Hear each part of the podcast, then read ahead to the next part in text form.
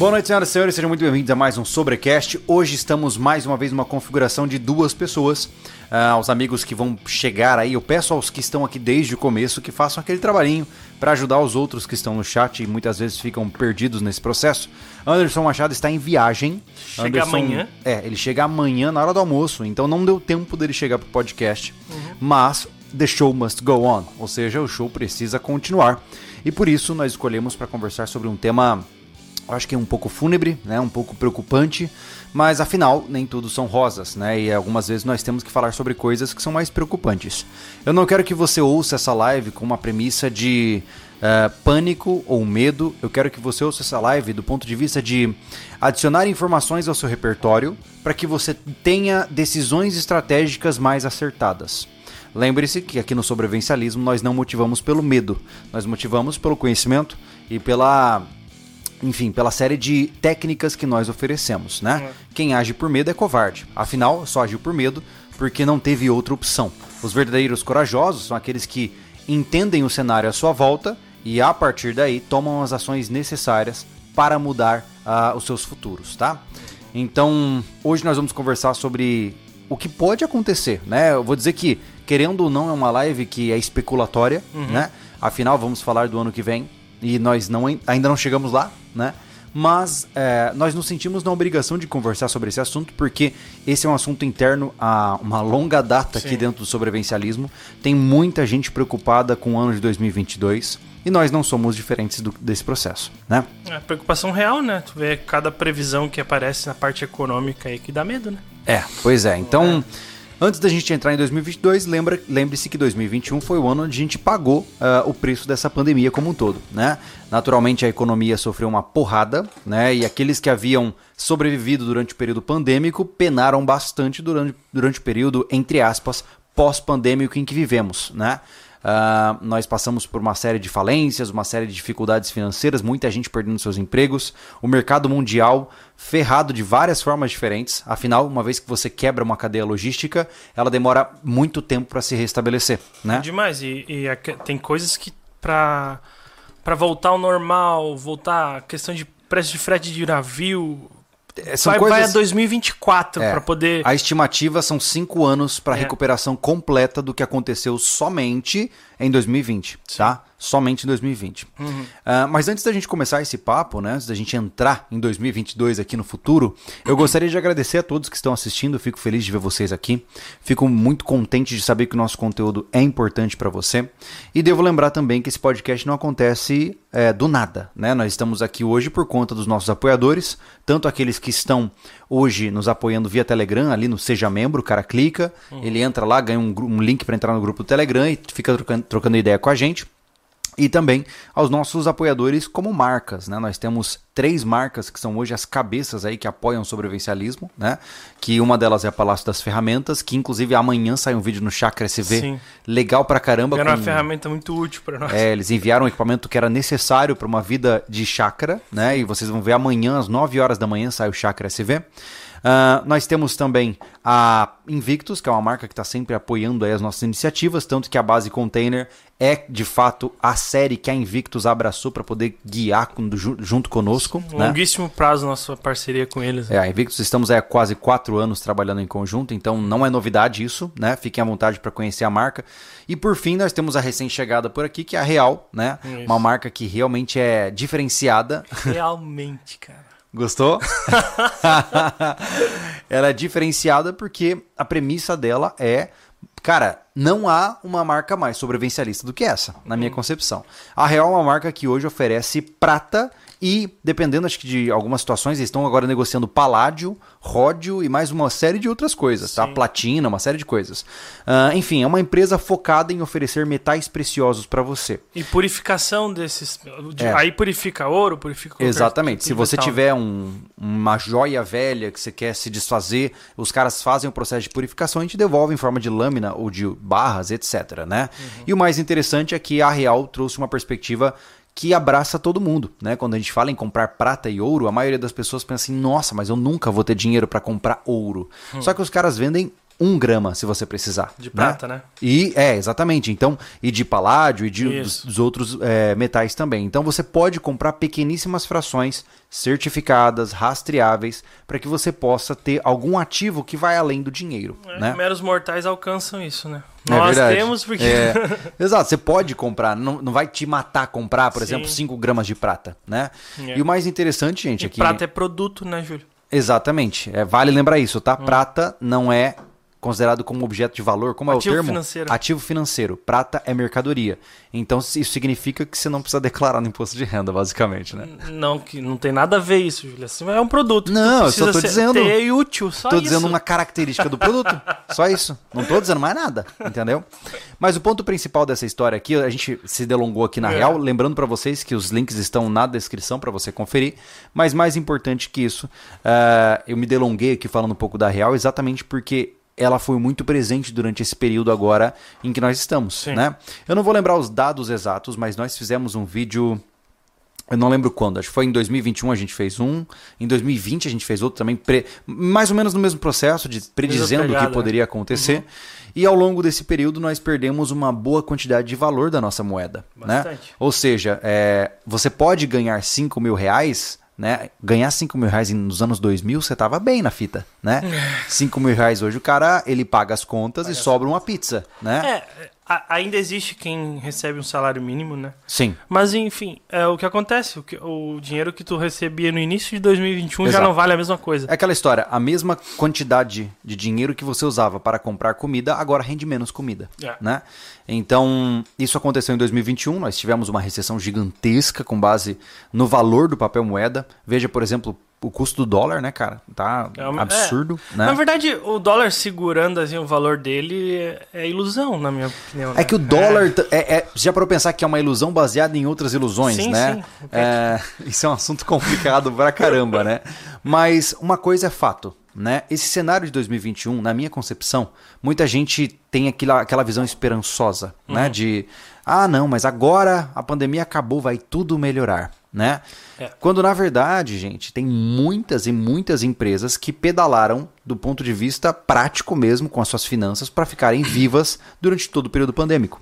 Só que entenda que quando você não paga uma parcela, ela não deixa de existir, Não deixa né? de existir. E o seu faturamento não vai abarcar uma parcela que foi atrasada e está escondidinha embaixo do cobertor. É, né? Tem um discurso muito forte, né? Desse, ah, o período, período pós-pandêmico, né? Uhum.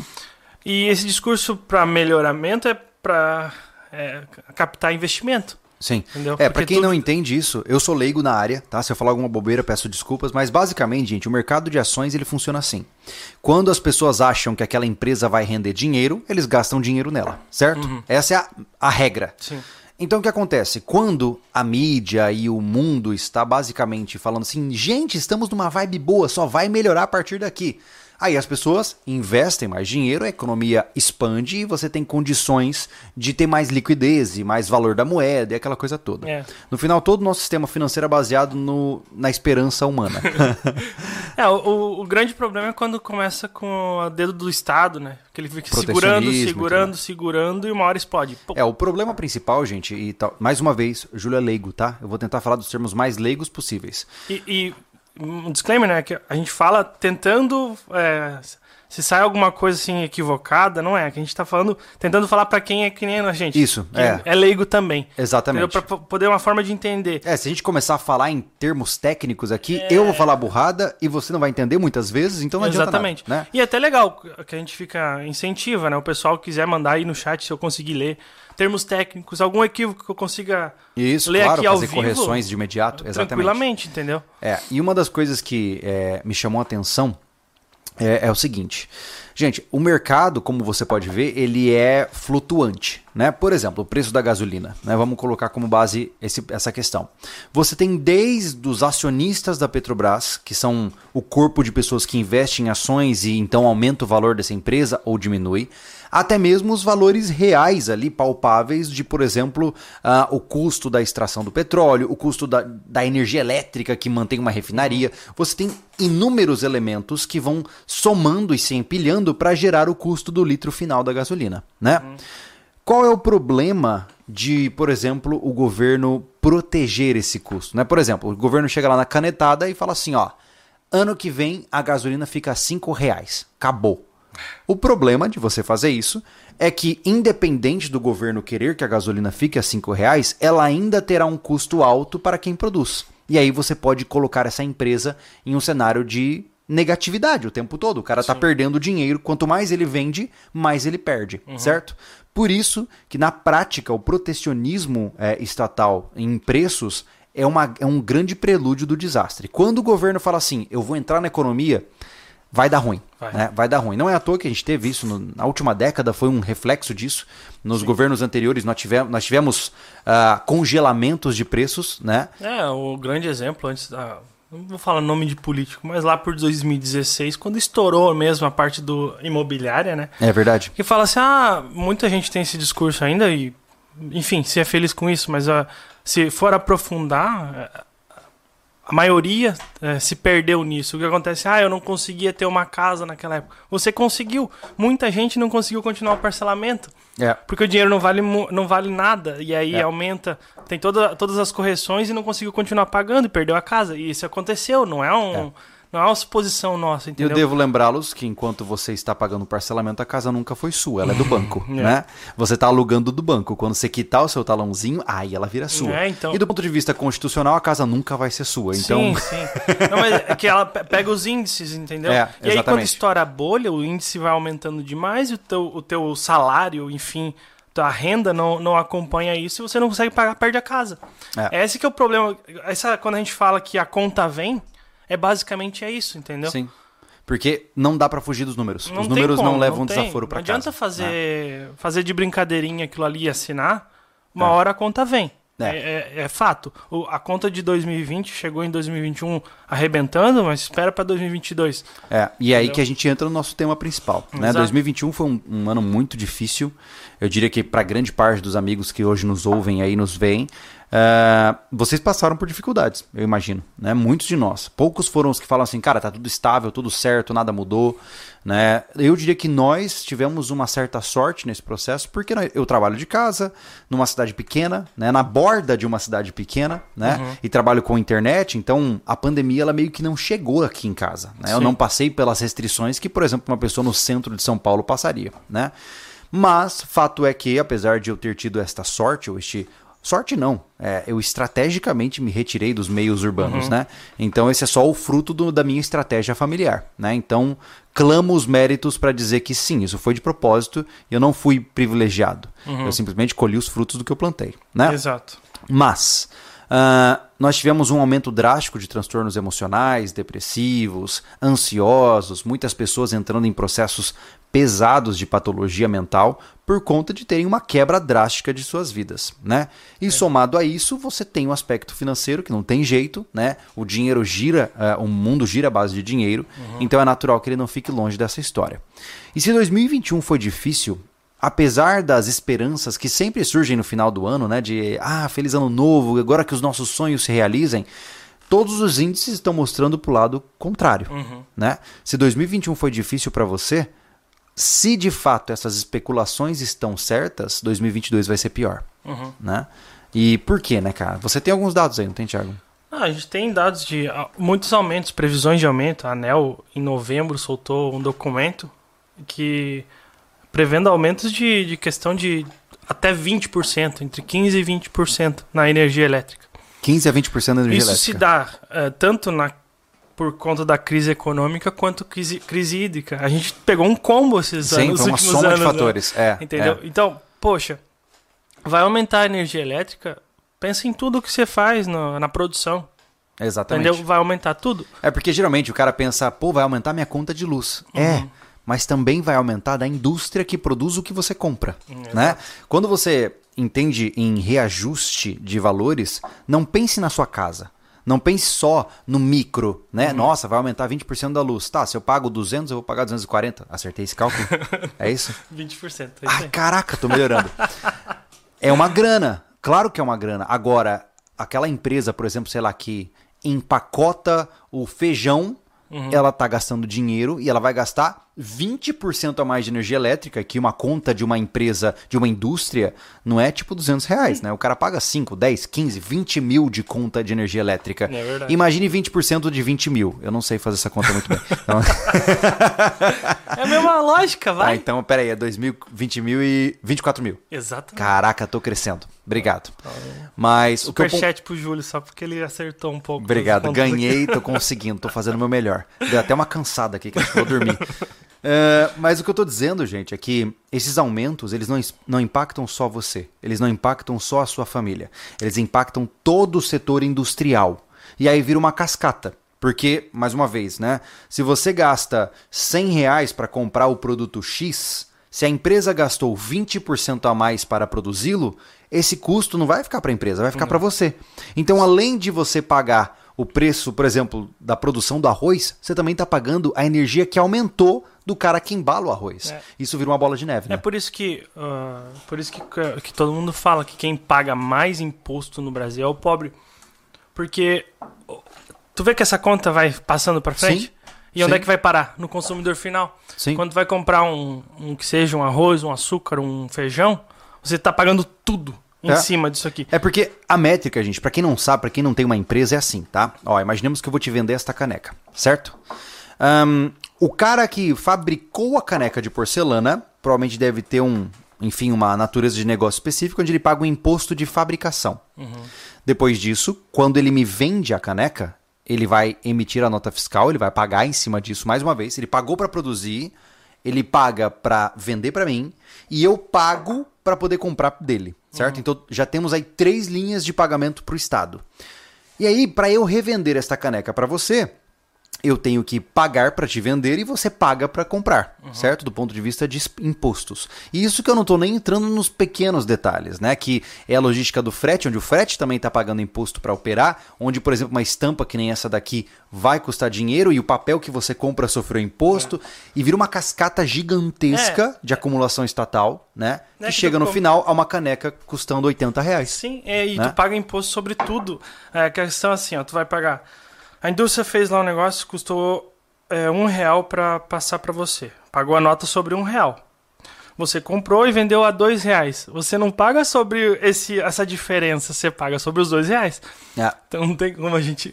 Não, não, Não, tem, como falir o governo nessa Não. parte, né? Só, só porque eles desviam muito dinheiro, Não, cara. o, governo, o governo ele só, só falha, entre aspas, ele só não oferece o serviço que deveria oferecer na teoria por improbidade administrativa mesmo, É. por incapacidade total de administrar os trilhões de reais que eles pegam, né? Total. Mas o que eu tô pro- pontuando aqui, a gente nem vai devanear muito nisso, né? O que eu tô pontuando é que saiba que todos os aumentos que estão sendo preparados para você não, se- não te impactam só no ponto específico daquele aumento. Mais uma vez, se a conta de energia aumenta para você, a tua comida aumenta por conta do aumento de energia. Sim. Né?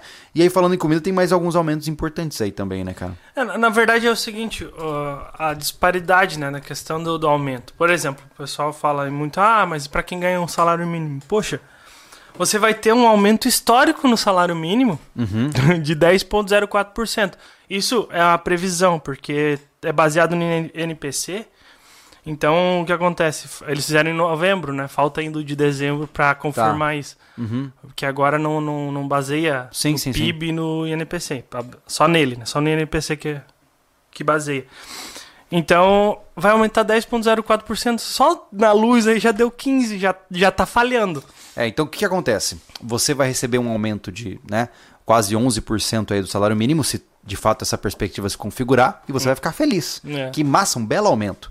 Só que tudo vai aumentar 20%. É, então, basicamente. basicamente, você está tendo 10% a menos de salário no ano que vem. Entre aspas, né? É, Eu é- tô só, né, brincando com os dados aqui, mas é basicamente isso, Uhum. né? Você vai receber um aumento numérico, mas que na prática, em termos de valor de compra, de poder de compra, você estará perdendo, né? Exato. É, eu tenho até o, o caso de um, um relato aqui sobre a questão da agricultura. Uhum. O, eu tive um relato de um apoiador, ele falou que para cobrir os custos da safra de arroz na Uhum. próxima, Aham. eles têm que é, colher é, 209 sacos por hectare. Tá.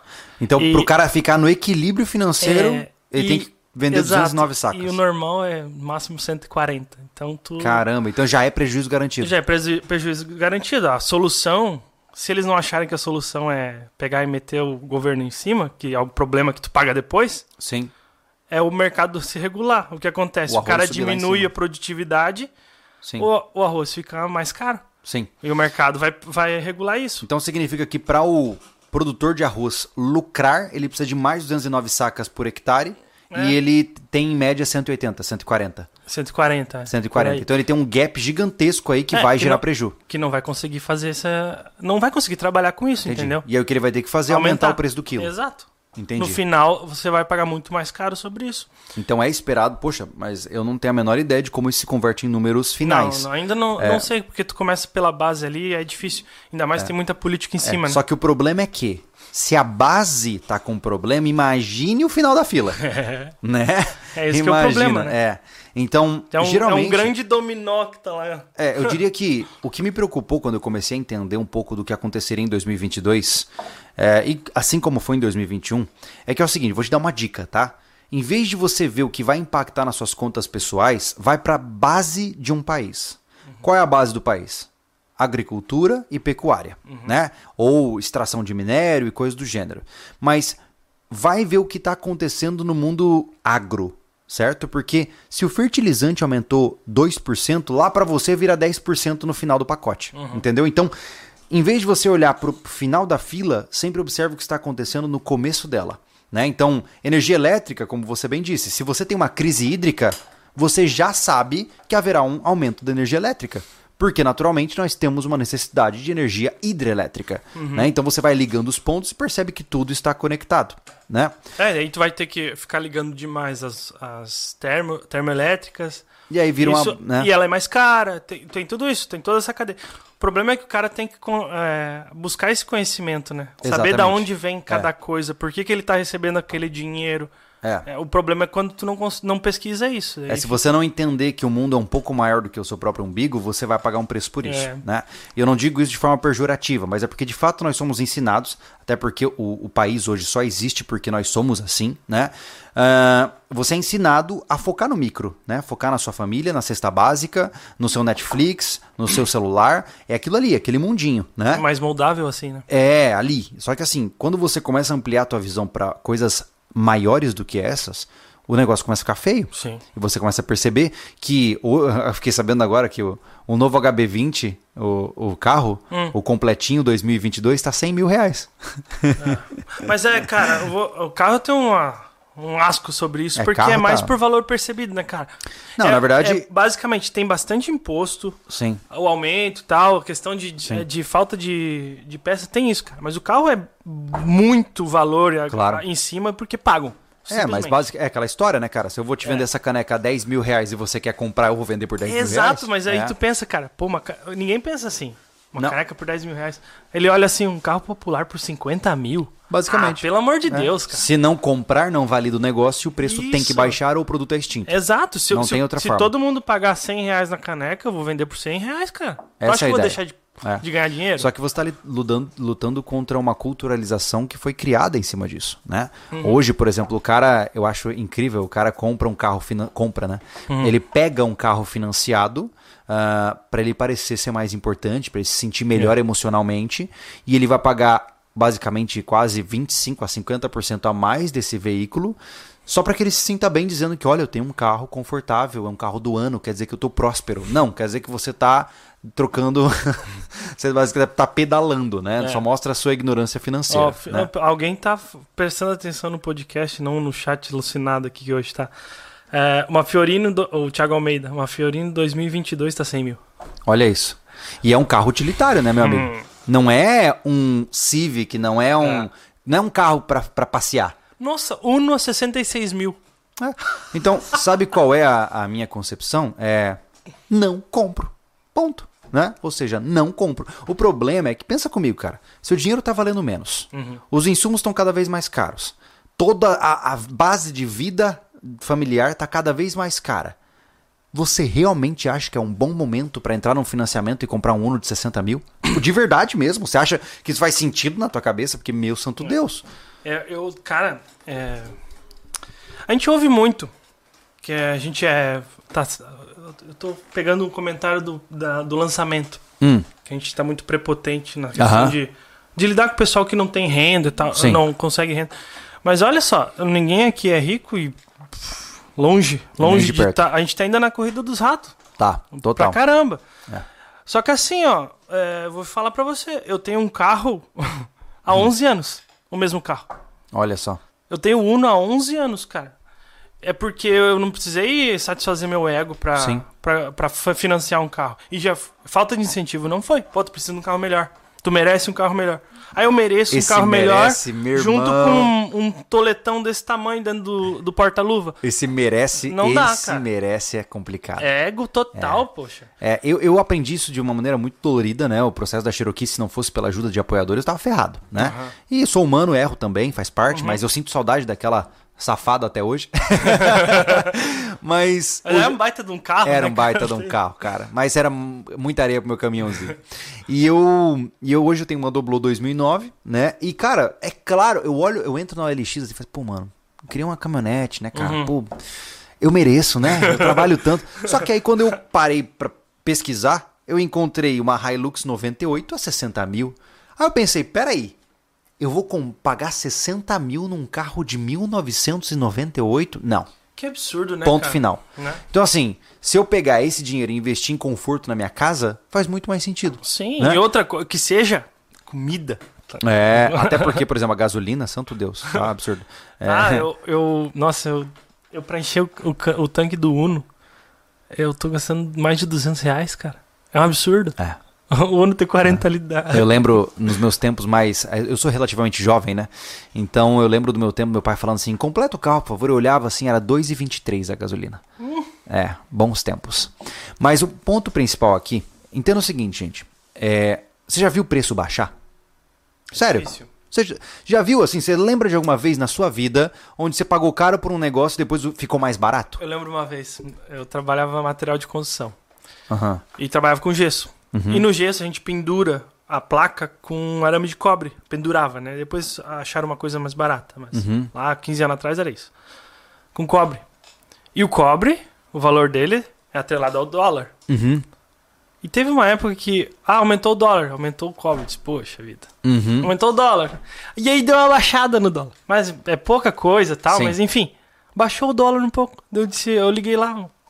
ó, tem cobre aí? Não, não, a gente comprou com, a- com valor alto. Até aumentar Ah, de novo, é. tá ligado? Nunca vai baixar. Ah, é atrás, mas não baixa. Então, a não assim, ser coisas é, primordiais, né? A questão lá do, da parte da agricultura, né? sim. E Que aí tem flutuações, É, é. Tem, tem uma fidelidade, mas assim, Não, mas final. Pensando no fim da fila, né, É. pensando na, na, na economia familiar, Uhum. eu não lembro de algo que ficou mais barato. A não ser por uma promoção de queima de estoque. Então, assim, hoje, se a sua gasolina tá quase 7 reais, em alguns lugares já bateu 7 reais, né? Uhum. É, não ache que ela vai descer para 3. Não, Não. ache que ela vai descer para 6. Ela só vai ficar mais cara. O que, que o governo vai tentar fazer? Ele vai te dar mais dinheiro, ele vai imprimir mais dinheiro Uhum. para que ele possa parecer para você que 7 reais não é muito. É, né? é que nem o que acontece. Tem uma PL rodando. Eu esqueci números, tá? Eu não vou me ater a isso. Mas tem uma PL rodando pra congelar ou ter um teto Meu Deus do céu. de valor. Isso aí é uma bolha, querendo ou não, cara. Vai a conta estourar. vem, a conta vem, gente. Você pode aproveitar a bolha do ponto É. de vista sobrevivencialista. né? Aproveita. Aproveita, meu irmão. Se o cara fala assim, vou congelar a gasolina, compra um estoque aqui, bota um tanque de 10 mil litros de gasolina na tua Exato. casa e é. vamos. Né? Ponto de vista sobrevivencialista é sempre adaptabilidade. É, É exatamente. isso, independente do cara que tá lá em cima, independente da lei que tá em vigor, É. você se adapta. E aí entra o próximo ponto, né? Falando em adaptabilidade, né? Uhum. Ah, nós aqui do sobrevivencialismo, a gente vai fazer um vídeo focado nisso, onde eu vou receber o hate da minha vida, né? Uhum. Mas 2022 é o ano eleitoral, né? E vale a pena a gente falar sobre isso de maneira breve aqui, eu não vou me delongar muito, Uhum. mas assim, durante as eleições iniciais, foi quando? 2018, 19? 19, né? 18. 18, é. Uhum. As eleições de 2018 eu falei, cara, vamos tentar trazer uma luz para esse assunto sobre a nossa ótica e vamos entrevistar pessoas, vamos conhecer as formas diferentes. E dentro daquela relação eu percebi, pô, que legal, cara. É, dentro do que temos, a melhor alternativa para eu buscar coisas que eu preciso para minha realidade seria ir lá e é, falar que o plano do Bolsonaro é mais interessante, porque de fato eu, eu pude comparar aquelas duas coisas, uhum. né? E isso significa que o Júlio é bolsonarista? Não, eu não poderia me importar menos com o Jair Bolsonaro. Mas dentro da, do critério estratégico que eu tinha opções A e B, eu escolhi a opção mais interessante. E curiosamente, eu escolhi a opção no sentido de conteúdo, uhum. porque eu não votei. Eu não voto há mais de cinco anos. Né? Uhum. Na verdade, eu pago multa, eu uhum. nem justifico. E e aí, naturalmente, isso virou um escarcel na terra, né? Até hoje tem gente falando que eu sou miliciano, terrorista, bolsonarista, saxofonista, aquelas coisas tudo, né? E e esse ano não vai ser diferente, né, cara? As coisas vão se intensificar de novo, o, o forno vai aquecer. Só que eu acho que existe um grande diferencial, né? Um, estamos chegando num patamar onde as pessoas já não se toleram mais quando possuem visões políticas diferentes. Eu imagino que enquanto eu falo essas coisas, vai aparecer no chat gente alucinada, xingando, agredindo. Isso é um sintoma da despersonalização né? É o sintoma, pô, muitas vezes o cara deixou de falar com um familiar porque o cara pensava de maneira diferente politicamente, uhum. né? Então, isso é um, não estou dizendo que é certo ou errado, estou dizendo que é um sintoma social de fragmentação. Uma vez que você não dialoga mais com o outro lado, porque você não consegue, seja lá por que for, e você começa a recorrer a atos de escalonamento de agressividade, você começa a criar um cenário perigoso né? Porque hoje o Brasil é dividido, é, com exceção de uma ínfima chamada terceira via, que é fake pra caramba. Você Não tem existe. direita e esquerda, só que a diferença é que hoje esses caras estão a ponto de batalha. Uhum. Essas pessoas não se conversam mais, se odeiam, né? E se pudessem ir para as vias de fato, estariam quase lá. Então, começa a somar as coisas, tá? Você tem. É, vai haver um aumento de pobreza no Brasil, uhum. né? Você terá pessoas cada vez com menor poder aquisitivo. Você vai ter pessoas cada vez mais revoltadas com o estado atual de suas vidas do ponto de vista financeiro e do ponto de vista de progressão de carreira e de futuro como um todo. E você vai ter o período eleitoral nesse processo, já com o histórico de polarização do país. Cara, para mim, é a fórmula perfeita para tempestade é, perfeita. Ou como diz lá aquele livro do. É o, é o cisne negro, né? Hum. Ou seja, é, a, é quando todos os fatores negativos estão sendo colocados naquele local específico para gerar uma tragédia. Então, isso é muito complicado, né? E então Aqui no sobrevivencialismo a gente já percebeu, a gente tem muito contato com muitos amigos que são atiradores, que são de diversas áreas. E eu percebi uma movimentação muito interessante de todos os lados. Por exemplo, o meu interesse, eu vou, vou dizer pro Júlio, tá? Eu. Uh, hoje eu tenho uma G19 que está ali do lado, não posso manejá-la senão o YouTube me derruba. uh, que ela é 9mm, tá? O que, que eu quero fazer? Eu quero pelo menos mais de duas mil munições armazenadas na minha casa. Porque sim, porque eu quero e não te interessa você saber o porquê. Então, o problema é que não tem. Simplesmente não existe. Eu, eu posso pedir e não existe. Eu queria parcelar em 12 vezes uma CT9, uhum. né, uma carabina 9mm. A Taurus sequer aceita o meu dinheiro. Porque a demanda tá gigantesca. Uhum. Porque todo mundo sabe, todo mundo da área do tiro, de maneira geral, sabe que quando chegarem as eleições, essa janela se fecha. Porque o próximo que entrar no poder provavelmente vai rasgar todos os decretos e vai jogar tudo no lixo. É, é por isso que estão jogando para frente. Claro que tem chance, que aquela PL 3723 que tá rodando aí. Eles estão atrasando o máximo que podem, cara. Sim. Já atrasaram mais uma semana. Sim. Mas eles querem para não, pra não funcionar. Mudou o governo, Exato. arrebentar tudo. Então, do ponto de vista sobrevivencialista, tá? Quando eu disse para vocês aproveitarem essa janela, eu não tô brincando, não. É, pode, é, hoje em dia a gente tem que ficar no politicamente correto e tudo mais. E sinto muito se isso te ofende, se não faz parte dos seus valores, mas meu irmão compra arma. É o momento, é. daqui a pouco não dá mais. Se você tem tá? condições, compre armas. Especificamente armas de calibre restrito, 9mm, 556, 762, compre armas, tá? Porque isso não vai durar. E se você segue os pilares do sobrevivencialismo, você sabe que sem uma arma de fogo você está castrado, né? Então, 2022 vai oferecer uma corrida ainda mais intensificada para o mundo das armas de fogo. Né? Então, assim, cara, eu sei que a gente está falando de problema de dinheiro, perda de valor, um monte de coisas diferentes, Mas se você puder, de alguma forma, em vez de comprar o seu HB20 de 100 mil, comprar pelo menos algo, tirar o seu CR, comprar alguma arma, faça isso. É. Faça isso. É tá? aquele negócio, cara. É, tu quer financiar o carro, um carro novo, isso, aquilo, né? Mas, poxa, a arma. Eu tô falando pra sobrevivencialistas, tá? E também pra sobrevivencialistas que têm interesse em arma. É. É importante enfatizar que o que a gente está falando aqui não serve para o público geral. É, Tá? E não é, pra você que não gosta de arma, segue a vida, eu não tenho problema com isso. Nenhum. É. É, é sua escolha, né? Assim como é a minha gostar de arma. É, Eu fui lá comprar uma, uma arma em 12 vezes, seu Júlio. Pois é. É isso. É, Você tem que financiar alguma coisa que financia eu uma financio arma. arma porque o que acontece? Ah, financi- Eu fiz a, a racionalização, né? Financiando. A arma de um mês para outro já ia aumentar 15%. Meu Deus. Só aí você já paga. É, já deu, entendeu? Porque eu É. quero ter arma e eu separei, a, eu fiz Sim. a minha vida financeira para poder ter arma. E pelo que eu vejo no mundo do tiro, a arma revaloriza mais do que Bitcoin. Tal. eu, eu, eu- Como é que tá o chat aí, Thiago? Só pra eu entender, eu sei que vai estar um caos. É. Mas só pra eu me pautar aqui no meu discurso e poder fazer as ressalvas que forem necessárias ou esclarecimentos. né? Basicamente, o chat sempre. ah, né, quando tem esse tipo de assunto, o chat alucina entre a esquerda e direita. Tá. Né? E, a, e alucina em achar que político faz alguma diferença. Meu irmão, ó. Eu A vou gente, deixar. tem que andar- a gente tem que É. tocar como a banda to ah, dançar como a banda toca. Isso. Mas, cara, não idolatra esses caras. Eles estão eles lá no palco dizendo que são inimigos, mas são todos amigos e você que tá pagando o pato. É, gente, entenda o seguinte: para uma nação ser saudável, ela precisa aprender a, eu não vou dizer odiar, mas ela precisa aprender a não tolerar políticos. Por quê?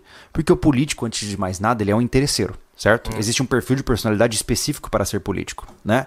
E eu posso te dizer, cara, eu naveguei por todos esses mares. Eu- naveguei, você sabe disso. Se você me acompanha de perto, você sabe que eu entrei em todas as casas. Né? É engraçado que eu faço uma, uma entrevista com o Edu- Eduardo Bolsonaro e eu viro bolsonarista. Aí eu faço uma entrevista com a Marina Silva e ninguém me chama de marinista. Não. É impressionante, né? É, E- viés, né? Mas mais do que isso. Cara, e, eu e se você acha que isso é um desserviço, ema, ema. Sinto muito, boa sorte pra você. Mas a questão é a seguinte: pra mim é tudo farinha do mesmo saco. Todos eles, independente das intenções, tá? Se o Bolsonaro é o, o novo Jesus Cristo, se o Lula é o novo Jesus Cristo, whatever. O que acontece é que quando você coloca uma pessoa em um sistema que tá feito para mastigá-la, vai dar na mesma, né? Não é à toa que o Bolsonaro chegou todo ousadinho e morreu na praia. É cortar as pernas dele. Morreu na praia. Então não interessa a inte... Gente, um país não é feito por um presidente. Um país é feito por todo o resto. O presidente é o é o fantoche, basicamente. E né? assim, ó, por mais bem intencionado que alguém seja. não eu adianta. não- o cara é engolido, pô. O sistema tá feito pra, pra dar errado.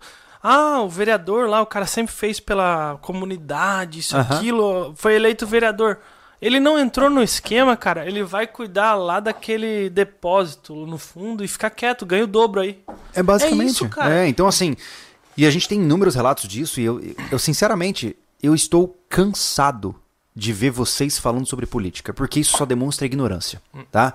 O que vocês têm que fazer é combater isso, pô. O Estado é o nosso inimigo.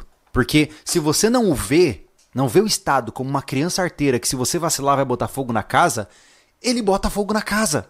É basicamente isso, né? Então, na minha concepção, e você pode me chamar de isentão. Se você me chama de isentão, é porque você é mais ignorante político do que eu pensava, tá? Falando pelo Júlio, pessoa física, tá? Eu. Um detalhe, Júlio. Ah. De política se fala. Se entende. Sim, não se fala de político. Não se fala de políticos. Excelente, obrigado. Ah, mas, posicionamento do Júlio, e eu vou falar isso no outro vídeo também. Eu não acredito no sistema em que vivemos. Eu não acredito no sistema eleitoral brasileiro. Eu não concordo com os moldes que ele é executado. Eu não concordo com a forma que os políticos são escolhidos do ponto de vista de fama e não de competência. Eu não concordo com absolutamente nada que compõe a escolha dos representantes pelo povo. Então, sabe o que eu faço? Eu não voto. E aí você fala assim, ah, e você justifica? Não, eu não peço desculpas pro, Estado só porque eu não votei. Eu pago a minha multinha de dois e pouquinho lá no TRE, porque eu preciso pagar, senão eu recebo sanções no meu CPF, no meu CNPJ, mas senão eu também não pagaria, tá? Essa é a visão do Júlio. Isso significa que você tem que fazer o mesmo? Não me interessa, eu não sei o que você vai fazer da sua vida, você é grandinho o suficiente. Mas isso é como eu penso. Se você acha que isso é ser isentão, é porque você está bastante cego, afinal, é, é um protesto político pesado. Eu estou disposto a ficar com meu CPF potencialmente cancelado durante um período de tempo, porque eu não concordo. Né? Então, é- esse é o posicionamento que a gente escolheu depois de um certo tempo né, no sobrevivencialismo. A gente falou, cara, 2022 é isso que vai ser. A gente não vai, falar, não vai falar sobre nenhum político, não vai falar sobre nenhum lado e que todos eles queimem no- no- na base do inferno. E aí é, é isso. aquela, é aquela máxima, né? Tem um lado, tem o outro e estão falando que vocês estão em cima do muro. A gente não quer nem o muro. Basicamente. né? Entendeu? A gente marretou o muro. Exato. É isso. O que acontece? Volta a falar, adapte-se. É. É isso, né, Júlio? O que acontece? A política tá pra. tá facilitando comprar casa. Dá um, te- dá um jeito de comprar terreno. É. Político é, deixou comprar arma, comprar arma. É. Ah, os alimentos estão mais baratos por causa de tal político. Vou comprar alimento. Então é natural que, Cara, é isso. numa premissa mais social, você nos veja como egoístas, Hum. né? Ah, talvez fale assim, nossa, Júlio, como vocês são é, fechados, né? Vocês deveriam pensar no bem maior. Hum. Quando você deixa de votar, você permite que aquele que pode te oprimir vença, né? Pela quantidade de votos e tal. Eu acho que não. Porque é a mesma história da gasolina, Hum. né? Você quer que o preço abaixe da gasolina? Para de abastecer. É isso. Só que ninguém faz isso, porque a maioria tem receio. Hum. Ou a maioria tá presa nas corridas dos ratos. Né? Exato. Então, ah, você tem um. E é, é- Dá pra entender, Júlio. claro que dá É pra que entender. acontece. O problema, entender. o problema é que é o seguinte: vem aqui muito comentário. Ah, mas brasileiro é assim. O cara não conhece nem mil pessoas, cara. É. Ele Senhores, não conhece nem mil pessoas e ele é, titula todos os brasileiros como um povo que gosta de sofrer. o erro cognitivo conhecido como supergeneralização. Você conhece, se você for muito popular, você conhece duas mil pessoas. E você está generalizando a sua pequena percepção para 210 milhões de habitantes. Isso está equivocado. Tá? Tá? Você está sendo injusto no seu discurso. Hum. A grande parte do Brasil hoje, do ponto de vista é, que a gente pode conferir com o meio do censo lá e etc., é cristã, conservadora, é, foca na família, trabalhadora, etc, etc, etc. A maioria, inclusive, está categorizada como analfabetos funcionais, que são pessoas que sabem escrever e ler, mas não são capazes de interpretar. E é isso que você tem, É. tá? Então, cuidado com essas generalizações, que elas são um aspecto da síndrome de vira-lata que te habita. Tu imagina, tu imagina se eu não pego nenhuma inf- informação da internet, não olho nenhum noticiário e eu convivo só com a cidade que a gente tava. Sim, é uma realidade micro Exato. que não tem nada a ver com São nada. 12 mil habitantes. Aqui tem lugar que não precisa mais usar máscara. Aqui tem o pessoal que tá ali fazendo uma festinha. O pessoal que se respeita. Não tem nenhum cara andando parecendo um arco-íris. Sim. Tu entendeu? Se eu, se eu levar como o Brasil inteiro que tem na minha cidade, ferrou. Então Sim. não adianta, cara, tomar, tomar essas atitudes. Não. O problema, cara, é que escrever tá fácil. É. É isso. Escrever tá fácil. Tu fala aí que, sei lá, pronome neutro tá, tá é- famoso. Não, tá famoso na internet. É, diarreia verbal, É. basicamente. Entenda que a inter... saco vazio faz barulho, né? Uhum. E saco cheio não. Então o que acontece? Grande parte das pessoas que estão focadas em sustentar suas famílias e trabalhar e construir um mundo melhor, elas não têm tempo para ficar de encheção de saco postando coisa na internet, porque eles têm coisas melhores a fazer, certo? Então ah, é natural que os mais desocupados estejam mais presentes no mundo online. É natural isso, né? Que se engajem em causas sociais e debates online. Porque quem está correndo atrás não tem tempo para isso. Então, eu, eu tô nesse, a gente está nessa reflexão ampla Uhum. aqui, só para mostrar para você o quão complexo é o que vai acontecer no ano que vem. Sim. pô. Ano que vem você vai ter um. Cara, imagine as grandes emissoras hoje que estão com verbas cortadas, atacando pesadamente os, o- os representantes do povo, mesmo fora do período eleitoral. Imagine durante o período eleitoral. Cara, vai ser uma loucura? Vai ser uma loucura. Então, assim, o que, que eu acredito. é, tem superchat aí? Você quer dar uma Não, lida? não, só quero falar aquele HV ali que falou que a gente não tá sendo sincero. Eu quero saber quem, baseado em que que você tá dizendo que eu não tô sendo sincero. Você né? dorme na minha cama pra saber mais do que. É isso que lá, eu, falo. É. É, ele fala assim, o Júlio principalmente não vota, mas reclama do sistema, é, como menino birrento do sistema que ele ignora. Mas é assim a Sim. questão. Não é porque você vota que você tá. É, Me alterei. Vamos, vamos voltar. Não, mas o ponto Então, mas o que- o principal. cara acha, porque ele aperta dois números numa porcaria de um negócio eletrônico. Que ele fez o dever Ele dele. fez o dever É. dele e depois vai fazer o que o resto da vida? Sabe qual que é o seu dever como cidadão? É criar bem o seu filho, dar amor para sua família, respeitar os seus vizinhos, fazer o possível para ajudar quem tá próximo aqui na região. A gente tava ali cortando capim no vídeo que a gente tava gravando para quinta-feira, chegou o vizinho pedindo uma muda do capim. Eu fui lá e ajudei o cara. Por quê? Porque sim. É. Porque o meu objetivo é construir um mundo melhor por meio de pequenas ações. Exato. O meu objetivo é criar uma família bela, bem estruturada. Eu quero ter bons amigos, eu quero ter boas pessoas à minha volta. Isso é de fato ser um bom cidadão. Agora, botar um número na urninha e ficar balançando bandeira no semáforo, me desculpa, isso é uma ilusão. É. Se você quer se, se julgar moralmente superior só porque você está, entre aspas, engajado politicamente, mas é um completo é, desleixado na sua vida pessoal, você está querendo criar um conto de fadas que não se sustenta. É, né? assim como nós não somos superiores a ninguém por De pensar maneira como do nenhuma. jeito que pensamos. De maneira nenhuma. Só Gente, que assim, ó, não fala que não é sincero, porque isso é, É isso é mentira, é difamação. É uma mentira. É. Então, mas assim, eu entendo que é um assunto espinhento. eu en- Uhum. É como a gente começou, quando a gente pensou nesse tema, a gente sabia que ia dar ruim é, no chat, porque as pessoas se descontrolam quando a gente fala algo que elas não concordam, né? E, gente, entenda o seguinte, cara. Você pode me xingar, você pode, nossa, eu vou ofender o Júlio, eu vou fazer vídeo xingando ele, eu vou, eu vou aparecer na frente da casa dele e ficar mostrando o dedo pra ele. Boa sorte. Eu continuo pensando a mesma coisa. Não importa o quanto você se estresse comigo, eu continuo pensando a mesma coisa. Exato. E muito provavelmente eu vou morrer defendendo o que eu penso, né? Então, fique à vontade, né? Mas é o meu objetivo aqui não é ofender as pessoas e não é diminuir as pessoas, mas eu tô trazendo para você uma perspectiva de alguém que vive dentro do mundo sobrevivencialista.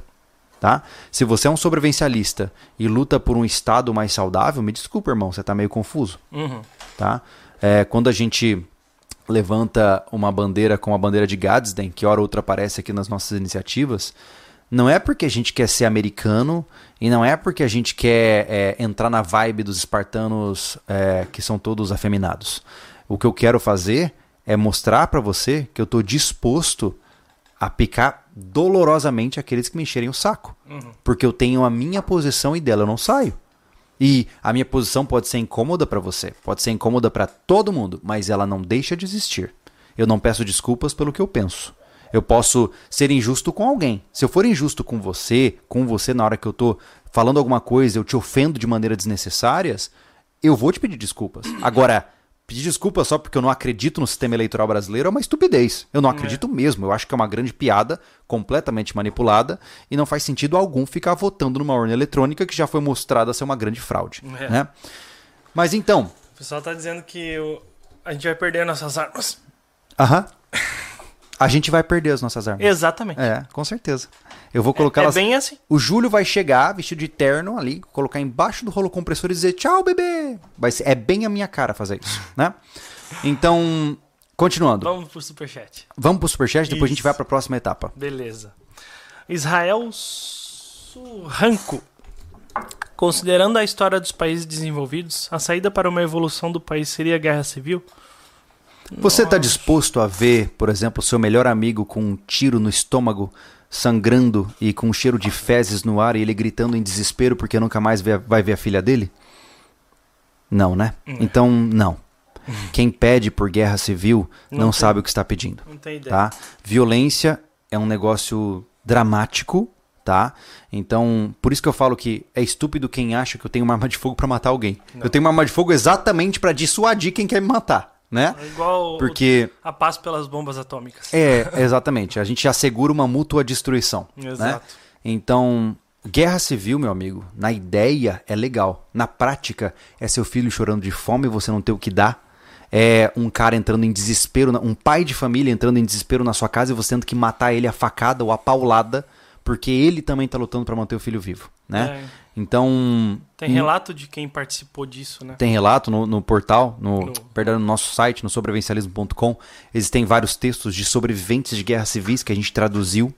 Fique à vontade para dar uma olhada. Não tem nada de legal nisso, tá? Não tem nada de legal por em clamar pela revolução por meio da violência.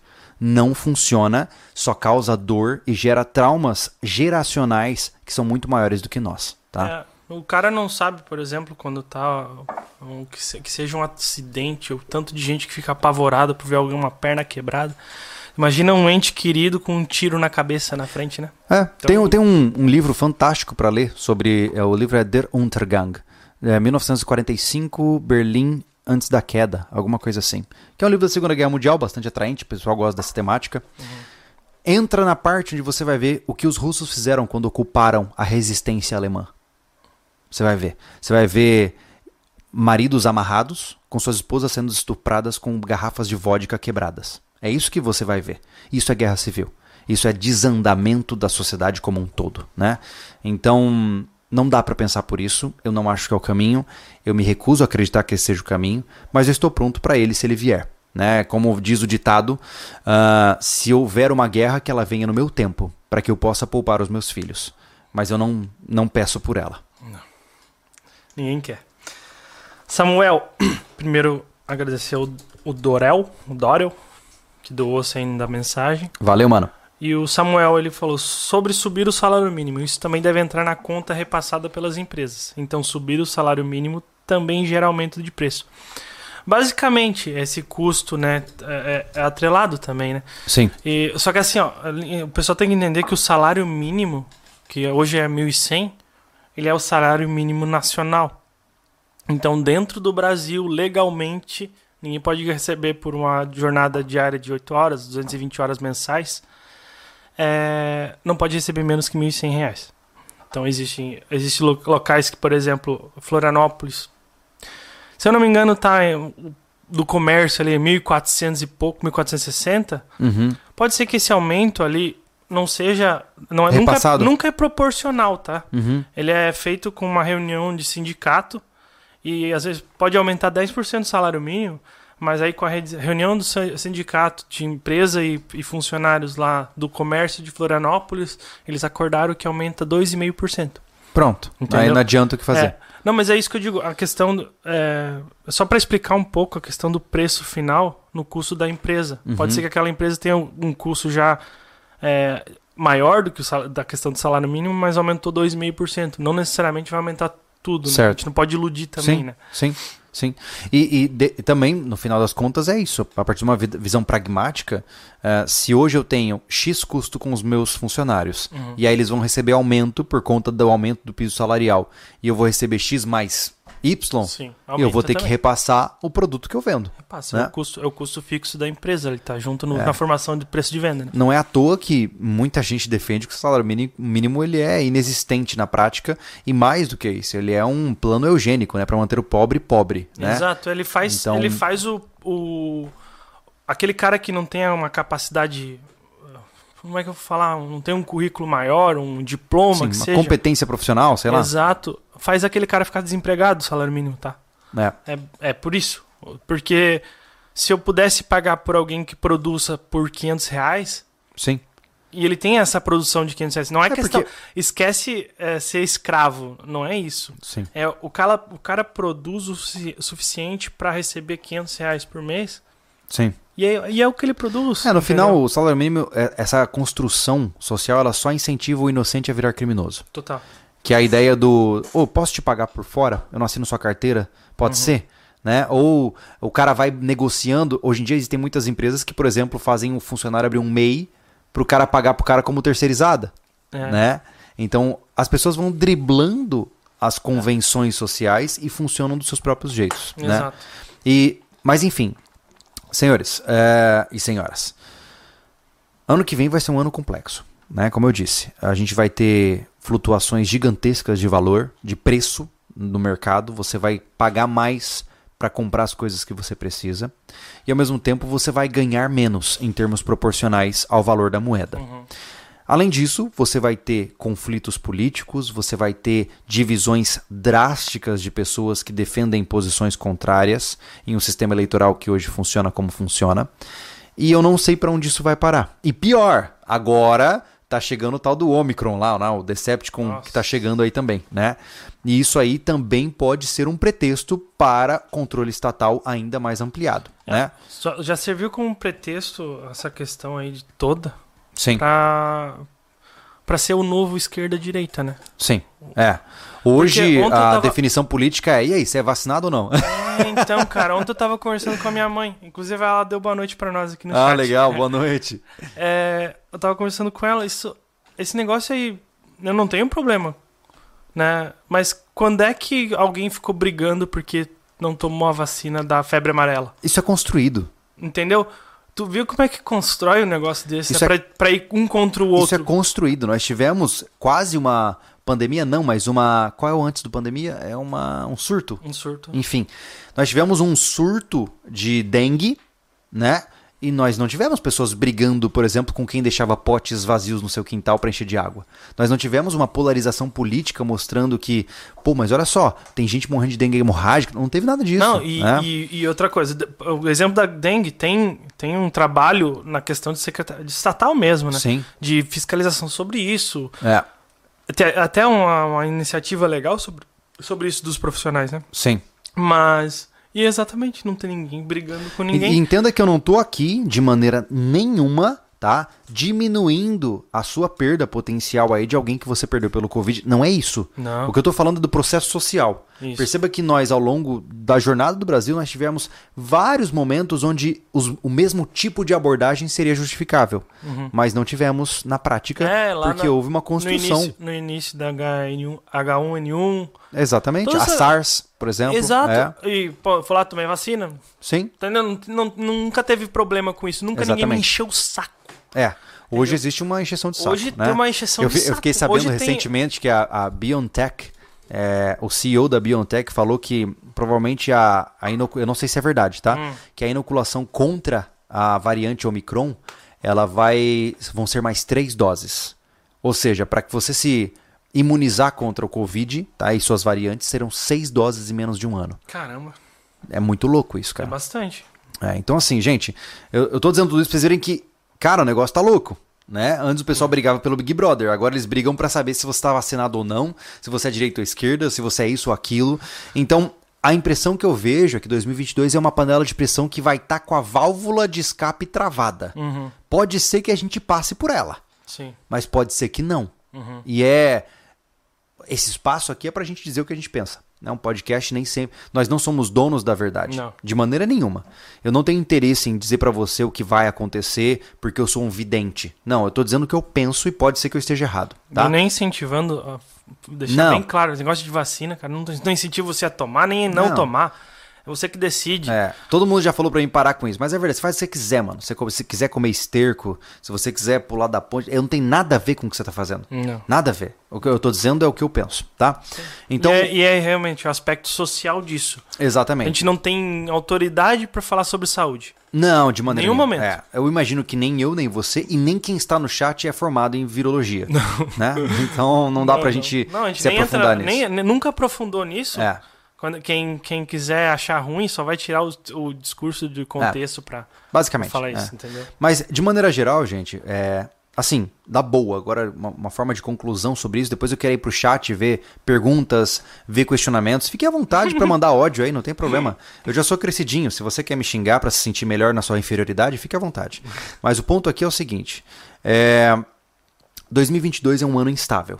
É um ano que haverá flutuações potencialmente perigosas em diversas áreas da nossa vida, econômicas, políticas, sociais. Então, agora falando de sobrevivencialista, tá? Que tá tatuado no peito pra você que também pensa como eu. Cara, aproveita o tempo que a gente tem agora de é, dormência antes das eleições, tá? Fortalece o que você tem, fortalece a sua base, tá? Se você tiver grana, cara, compra aí um pouquinho mais de comida para você deixar na sua casa. Investe em metais preciosos para você não perder tanto o valor do seu dinheiro, tá? Ah, compre armas o máximo que você puder, porque isso não vai ser viável depois da- das eleições. E faça o possível para estruturar. Sua... Imagine que você está se preparando para o apocalipse que está chegando. E eu não estou aqui dizendo que será o fim do mundo, mas finge que é, tá? Prepare-se como se você estivesse próximo de um colapso social.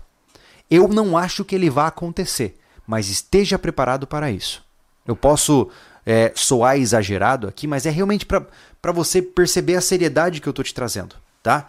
Então, não é à toa que nós aqui estamos cada vez mais focados em preparação, em compra de munição. Mano, minha doblô tá com o vidro quebrado faz duas semanas, porque custa 350 pau para arrumar. Mas em vez de gastar 350 pau para arrumar o vidro do meu carro, eu tô mais focado em comprar munição, em comprar comida e coisas do tipo, tá? É, a gente é sua prioridade. Eu sei é. que, poxa, eu volto a falar que me pegou bastante o cara, aquela percepção do cara achar que a gente é muito prepotente, sabe? Aham. Uhum. É... Cara, você você que recebe uh, um salário mínimo que seja e tem uma família para dar. Eu não sei, você é um super-herói. Eu não sei como é que você é, consegue se alimentar. Realmente. Eu não sei como o cara consegue viver com salário mínimo. Eu, eu é. queria, eu queria é, entrevistar alguém que consiga fazer isso. Porque é porque é difícil. É, é, é um ensino para nós. É. Mas assim, ó, que você, ah, eu não tenho renda suficiente. Basicamente é procure dar um jeito de caçar renda. É. Infelizmente, né? A, Infelizmente o é conselho é, é esse, né? É, é, o conselho é esse. O problema é que a pessoa fica focada em eu quero pagar conta e esquece que o, o foco seria sempre em criar renda. É.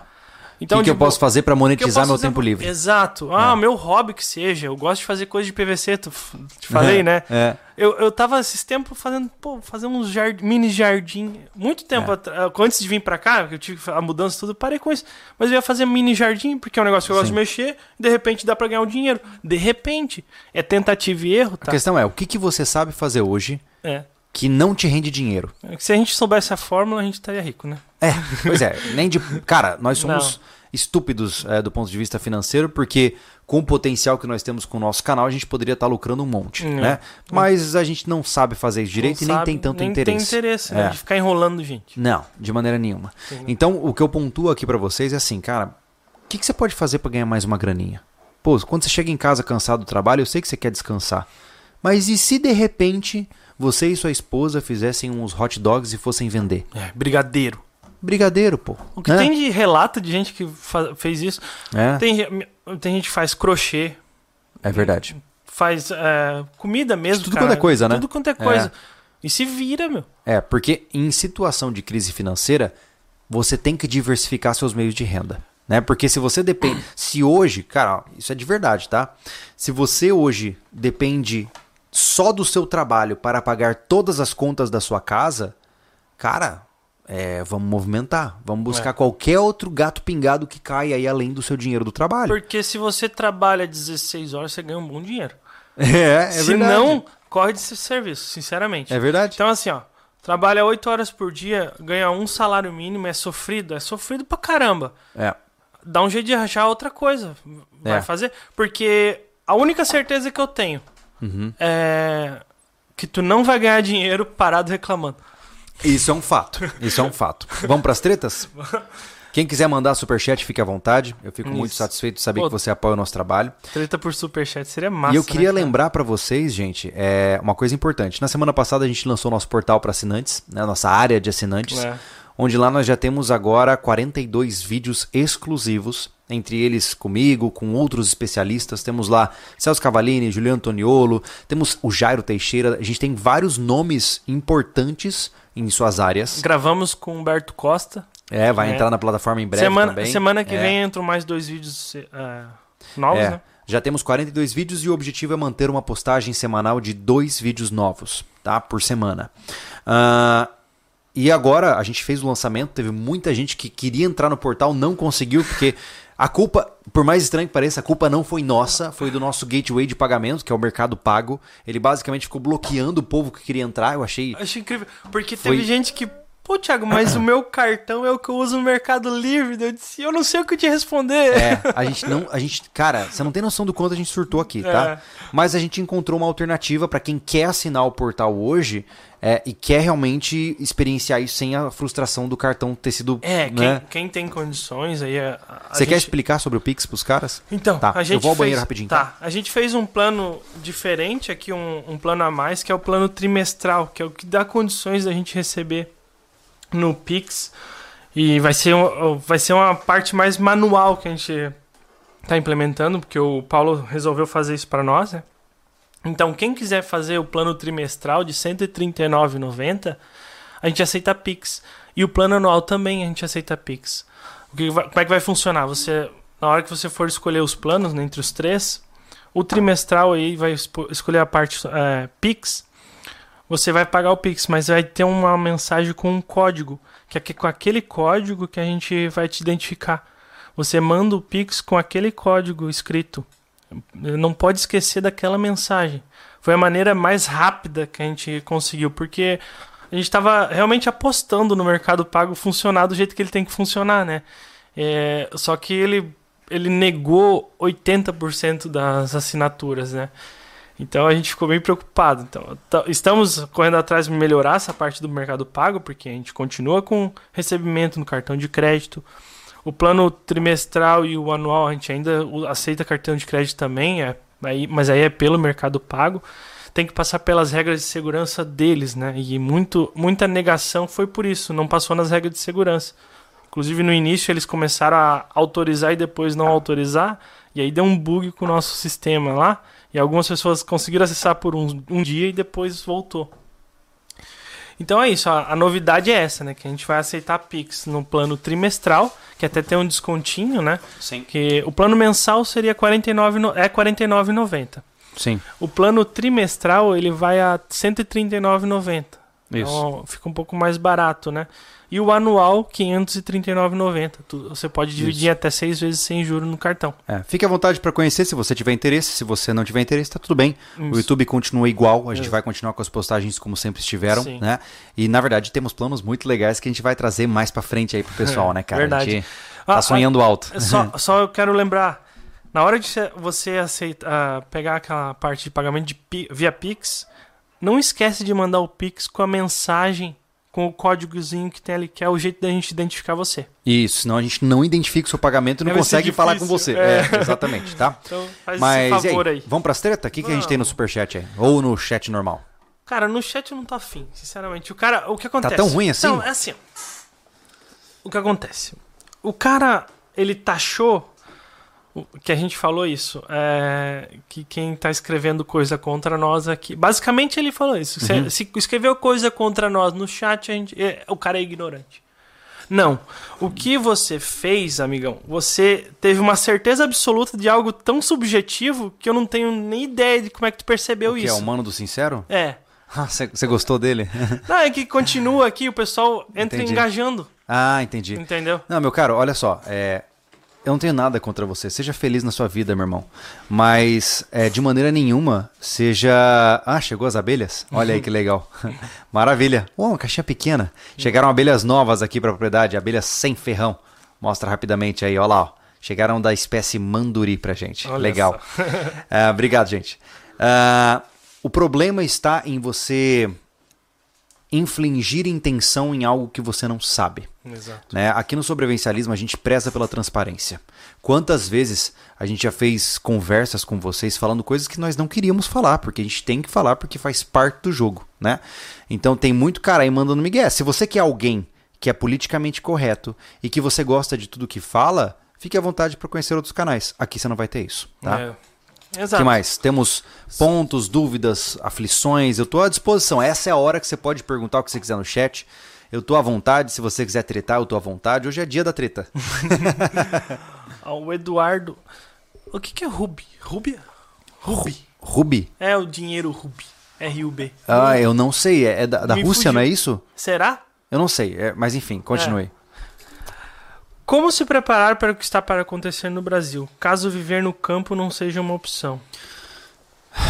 É Cara, eu entendo que é, eu sou um grande advogado de que para você manter uma saúde mental de longo prazo, você tem que morar numa área semi-urbana, né? ou seja, na, na borda da cidade, onde você tem acesso a todas as conveniências de uma cidade, mas você mora na paz do campo, como onde, onde eu estou agora, né? aqui no Chakra SV, que você já viu nos episódios. Né? Mas se você mora no centro da cidade, não tem como sair, a sua situação é um pouco mais complicada. Né? Eu diria que você tem que apelar para os aspectos mais estratégicos, que é aquela história que a gente já conversou em muitos outros podcasts, que é diversificação de renda, estruturação de plano B. Por exemplo, se você puder, tenha guardado aí, cara, com você. Eu tô chutando aqui, tá? Mas, por exemplo, tenha guardado com você o seu passaporte em é, data adequada. Tenha guardado com você um valor que te pague uma passagem de avião para você sair do país o mais rápido que você puder. Tudo isso é importante. Você ter um contato de alguém que possa te receber num país vizinho, que não esteja sofrendo por um impedimento gigantesco que pode acontecer no seu país de origem. Tudo isso faz parte, né? Se você não está disposto a deixar a sua terra natal, esteja focado nos aspectos que o sobrevivencialismo já diz há muitos anos, que é preparação alimentar, né? Entenda o seguinte: o que, que você precisa, tá, dentro da sua casa, para você fechar as portas e não abrir por três meses? É isso que você tem que pensar, Uhum. tá? Se você é um sobrevivencialista urbano, mora num centro de cidade e não tem o que fazer, se eu trancasse a porta da sua casa e dissesse assim, ó, daqui três meses eu volto, o que que você precisa ter aí dentro para você não se ferrar? Essa é a pergunta que você tem que responder para si, tá? Provavelmente você vai precisar de comida, materiais de limpeza, uma série de outros elementos, mas é isso que você tem que responder de maneira geral. Porque numa situação de crise financeira, o seu poder de compra pode diminuir e você vai começar a consumir do seu estoque. Tá? E o seu estoque vai começar a degringolar. Então imagine que se você perdeu seu emprego, e a gente já tem relatos disso aqui, pessoas que perderam seus empregos viveram dos estoques de emergência por um tempo, né? E o estoque é exatamente para isso. Gente, você não estoca arroz em garrafa para você sobreviver a um apocalipse zumbi. Não! Você faz isso para quando você não tá com grana para comprar arroz, tá? Então, talvez esse seja o melhor caminho para você começar com essa reflexão inicial, né? Exato, é, é se preparar realmente na questão, ah, não tenho dinheiro para me preparar. Res- é, separa, não sei como é que você fala, rancho, a compra mensal. A compra mensal, vai. Na compra mensal sua, gasta 20 reais a mais. Cara, assim, eu posso pagar com a língua nesse sentido, mas me desculpa. É, hoje você está aqui consumindo internet, então você tem um dispositivo eletrônico capaz de rodar o nosso vídeo, você tem conexão com a internet, né? E você provavelmente tem alguns luxinhos que você sabe que você tem, né? Você provavelmente compra aquela cervejinha, você provavelmente faz um churrasquinho com os amigos. E eu entendo que isso é importante para você manter o seu ímpeto, sua motivação, né? Mas se você falar para mim que você tá sem grana, você tá mandando migué, né? Ah, então, Tem muita coisa, vamos lá.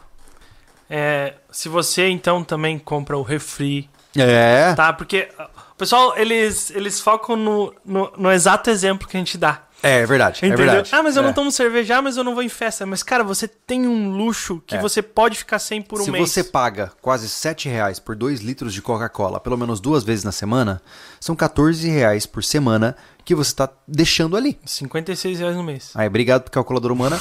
são 56 reais por mês que você está deixando em Coca-Cola. É. Né? Então, quando você começa a somar a Coca-Cola com, por exemplo, a carninha, né? Porque, o- o- infelizmente ou felizmente, a nossa cultura tem essa de todo almoço tem que ter o bifinho ali, né, cara? Mano, se você tá conseguindo pagar o bifinho é porque você ainda tem dinheiro É. né?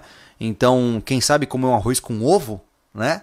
E você poupar pelo menos três vezes na semana o bife e faça receitas diferentes e esse valor que sobra do bife que você não comeu aplicar em preparação funciona bem. Sim. Então, assim, desculpa, mas grande parte das pessoas se engana. O cara ele não quer abrir mão dos luxos dele, porque naturalmente ele está acostumado a isso, e ele fica reclamando que não tem dinheiro, né? A gente precisa para viver muito pouco, cara.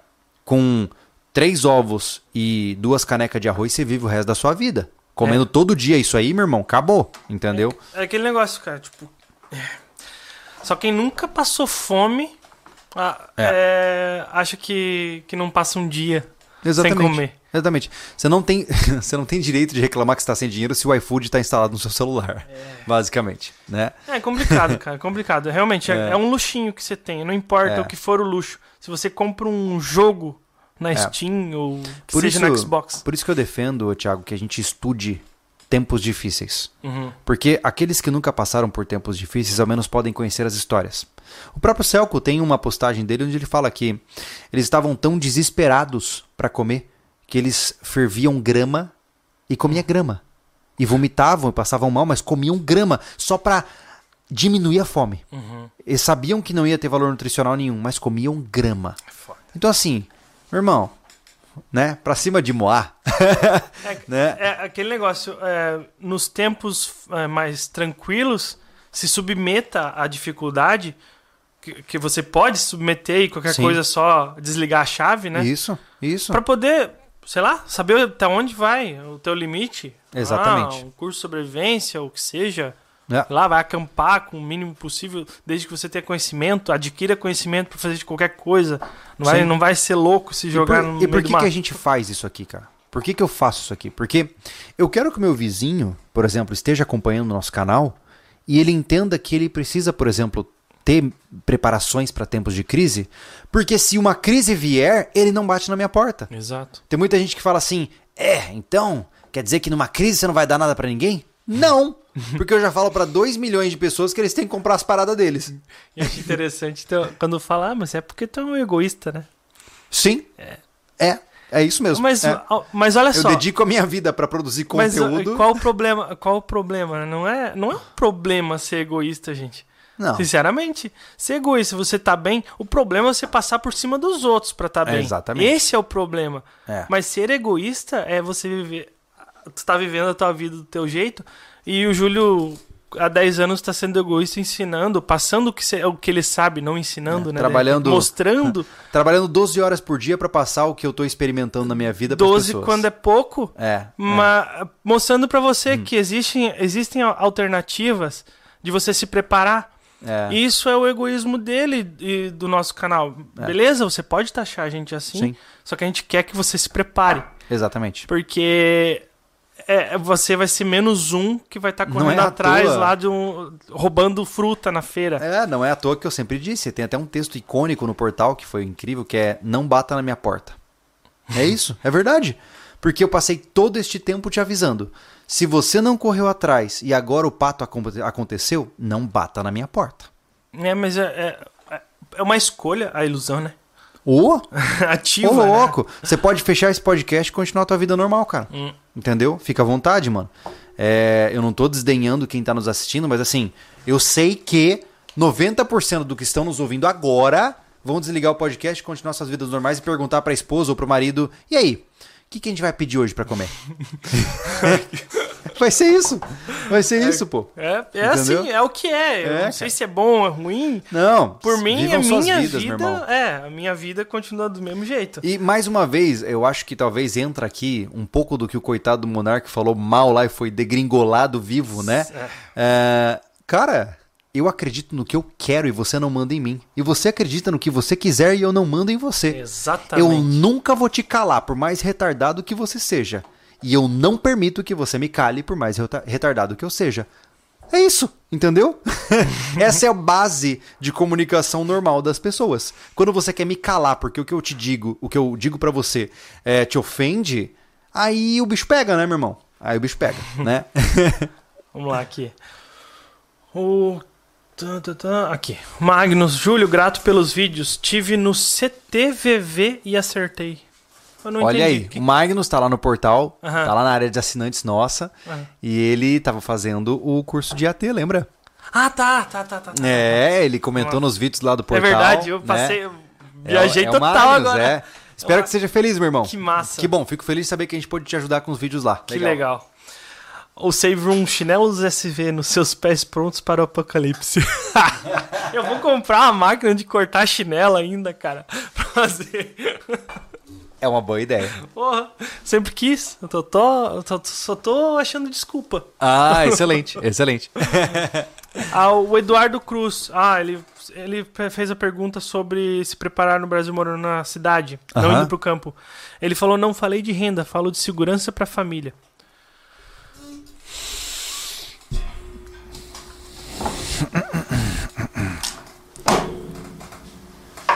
É. Tá, Tem muito o que fazer, cara. A, a janela tá aberta e vai fechar. né? Eu não tô dizendo que você tem que sair atirando em pessoas, não, é Não. isso, né? Mas isso aqui é o simbolismo principal, tá? É, tem uma boa casa, tem uma boa estrutura, né? Ou seja, tem uma família coesa, tem uma esposa que atira tão bem quanto você, É, e realmente esteja atento a tempos difíceis, né? Ah, ainda mais se você tem filhos. Hoje eu durmo com o olho aberto e fechado. Eu talvez você ache que isso é paranoia, mas é porque eu tenho uma filha, né? E eu nunca, absolu- absolutamente nunca me perdoaria se algo acontecesse com a minha filha. Eu sei que eu ia me destruir como ser humano se algo acontecesse como ela, né? Com ela de maneira geral. Então, Quando eu tô à noite e ouço meus cães latirem, seja duas da manhã, eu acordo e já ligo as câmeras de segurança. Porque eu quero ver o que está acontecendo. Porque eu prefiro viver uma vida é, de atenção constante do que fazer a minha filha, a minha esposa pagar o pato porque eu dormi no ponto. É. Né? Esse é o, o velho dilema do cão pastor, né? Sim. é, e se você não tem condições de fazer isso que a gente quer, que a gente defende, começa é, comportamento dentro de casa, entre a família, é, dá mais segurança para tua casa com grade, com cachorro, com alarme, com cerca. É. Cara, é, é realmente o básico, entendeu? Exatamente. Se mora em apartamento, cara, eu não sei muito o que fazer com apartamento, sinceramente. Eu não tem como eu Não, eu acho nada. que o melhor caminho pro apartamento, antes de mais nada, é fortalecimento da porta. É, O primeiro passo. Mora Sim. em apartamento, cara, a primeira coisa pra fazer, faça uma porta que não se arrombe É. tão facilmente. Cara, esse é o primeiro passo. Sim. Eu nem vou pros próximos, porque esse é o primeiro. é. Porque até onde eu conheço, porta de condomínio, de, de apartamentos, é tudo folha de papel. É, Então, assim, invista em uma boa porta para sua casa. Você já mora num lugar confinado, sem capacidade de produzir recursos. Ao menos faça com que eles demorem para entrar. Uhum. Ou, ou ao menos que eles prefiram escolher outro apartamento que não o seu, porque o seu tá difícil de abrir a porta. Aquele negócio, né? eu tenho cinco cachorros, eu tenho alguns tipos de defesa. E como é que, é que fala? Entre eu e você aqui, no Uhum. meio do mato, correndo do leão, como é que eu faço pra não para não ser morto pelo Eu leão? faço você tropeçar.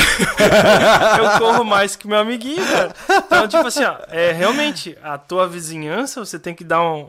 fazer um, uma varredura ali, ver o que, que tem de segurança em cada um, tem que ser mais seguro que eles. É. É, assim. É. Basicamente Esse é isso. o, é, o, é o fora do politicamente correto. É, né? Eu preciso o estar. eu- a minha casa precisa ser menos recompensadora do que a do meu vizinho. Exato. Isso significa que eu desejo mal pro meu vizinho? Muito Não. pelo contrário. Eu quero que ele se fortaleça. É, mas é uma base de segurança, porque se o meu vizinho se fortalecer também, aí o bandido não entra na nossa rua. Isso. Entendeu? Essa Exatamente. é a ideia, né? E comportamento, né, cara? Não vai ficar esbanjando na. É. E de maneira geral, é, o sobrevivencialismo ele defende indivíduo forte, sociedade forte. Exato. Não é o contrário, tá? Então, Não é possível o contrário, gente. não, não dá, não, Não dá. tem. Então, assim, não, não dá pra cair no migué de que ah, a gente é terrorista, miliciano. Não, cara. Não. Eu, eu tô aqui deixando claro pra você o que você pode fazer pra você ficar mais fortalecido na sua realidade, né? Ah, que mais? Vamos lá. Felipe Gomes. Buenas gurizada, às vezes passo aqui pra mandar um superchat só pra fortalecer um pouco. Valeu, Correria amigo. grande e poucas vezes consigo pegar transmissões ao vivo. Mas sempre vejo depois. Abraço. Muito obrigado, Felipe. Felipe. Fico Obrigado feliz, cara. Bom saber que você acompanha o trabalho aí. Legal. Exato. Olha só. Samuel Blum. é, tem vídeo te ensinando a ganhar dinheiro com pururuca, iFood, etc. Ex- existem aqueles que não sabem, mas muitos são acomodados esperando tudo do Estado. Isso é um fato. É, Isso é um é verdade, fato. Tem é verdade. bastante. É, a gente aprendeu uma lição muito interessante com o Humberto Costa, né? Acho que vale a pena replicar isso aqui, É. que é legal pra caramba. Ahn, eu sou um cara que eu tento divulgar o máximo que eu posso de conhecimento para as pessoas. Algumas vezes esse conhecimento não chega ou ele é mal interpretado, acontece, normal. Hum. Mas durante a nossa conversa com o Humberto, quem não conhece, Humberto Costa é um instrutor de bushcraft, sobrevivência na selva, fantástico. Inclusive, tá? o cara tem que seguir o canal dele, né, é? Humberto, procura Humberto Costa, eu acho que é Survival and Bushcraft, acho que é o nome do canal dele. Eu O é- acho. o cara é bom, meu. O cara é bom, Cara. tá? E ele me contou uma história, cara, que eu vou replicar pra vocês da boca dele, tá? E eu acho que, que talvez ajude você a pensar sobre isso também, que é o seguinte. Uma vez ele foi num, num local e tinha um mateiro, né? Contando sobre as situações, o que ele conhece, o que ele não conhece. E de repente, nessa reunião, chega um moleque, né? Todo cheio da pompa, é, gritando alto, tal, fazendo barulho, tal. E aí o guri fala assim: e aí, que árvore que é essa aqui? Testando o mateiro que, que era da região. E o mateiro falou: ó, essa árvore é a tal. E aí Humberto sabia que não era essa árvore, que o cara falou errado. E aí o negócio avançou e tal, continuou, e daqui a pouco, é, e essa árvore aqui é boa pra fazer móvel? E aí o mateiro falou assim: não, essa aqui é a árvore tal. E o Humberto falou assim, cara, não é essa árvore e o negócio foi seguindo, tal, o dia passou, e aí ele foi lá, o cara foi embora, passou, anoiteceu, ele tava hospedado na casa desse cara, e ele perguntou pro mateiro, falou assim, olha, desculpa te perguntar, mas quando você falou que era árvore tal e não era, por, quê? Por que, que você fez isso? E aí o mateiro olhou para ele, o mateiro, um senhor de idade, falou assim: olha, é porque conhecimento não é para todos. Olha que interessante. O guri chegou arrogante, prepotente, medindo o conhecimento dos outros, e ele propositalmente enganou o guri. Porque conhecimento não é para todos. Porque ele poderia fazer mau uso daquele conhecimento. Né? Então, não se frustre quando você tentar educar alguém ou avisar alguém e essa pessoa simplesmente não se interessar pelo seu conhecimento. Porque conhecimento não é para todos. E é uma lição brutal, né? É, o- Ela é brutal. É incrível, né? A gente passou. O Humberto, se ele ouve podcast, se ele vê aqui. Cara, a gente passou a, a, a volta da viagem pensando nisso. É, porque realmente é muito profundo. A É gente profundo. vive de transmitir conhecimento, né? E, e cara, foi um choque, assim, porque É. explica grande parte das pessoas que não compreendem o que nós falamos, né? Exato. E é muito louco. Então, assim, pensa sobre isso, cara. É, Uhum. é o raço, a, a moral da história é muito mais profunda do que a gente realmente pensa, né? Ah, e aí, vamos lá. Vamos lá. Agradecer o Nilson aqui que do ONU mandou mensagem. Valeu, Nilson. Seja relevante. SV, parabéns pelo portal e Thiago. E Thiago, parabéns pela barba. Finalmente, amém. O Thiago decidiu ficar com a barba. Ah, caramba. Obrigado pela força, meu amigo. Obrigado. A gente tem tido bons comentários já lá no portal. É. para quem não sabe, o portal ele tem um funcionamento tipo o YouTube. Você entra no vídeo, tem os likes, tem os comentários, você responde comentários, que nem aqui onde você está agora. Podemos dar uma pausinha pra explicar? Porque o pessoal tá meio curioso o que, que tem lá no portal, né? Claro, pô. É, claro. A gente tem lá. Agora a gente, a gente lançou ele com 42 vídeos, né? E a partir de semana que vem será, serão dois vídeos por- novos por semana. É.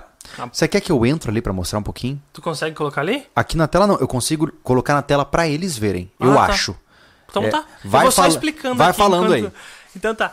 O que acontece? A gente, a gente usa o portal com uma base de. É nossa casa, né? É... Então é isso que a gente tá fazendo.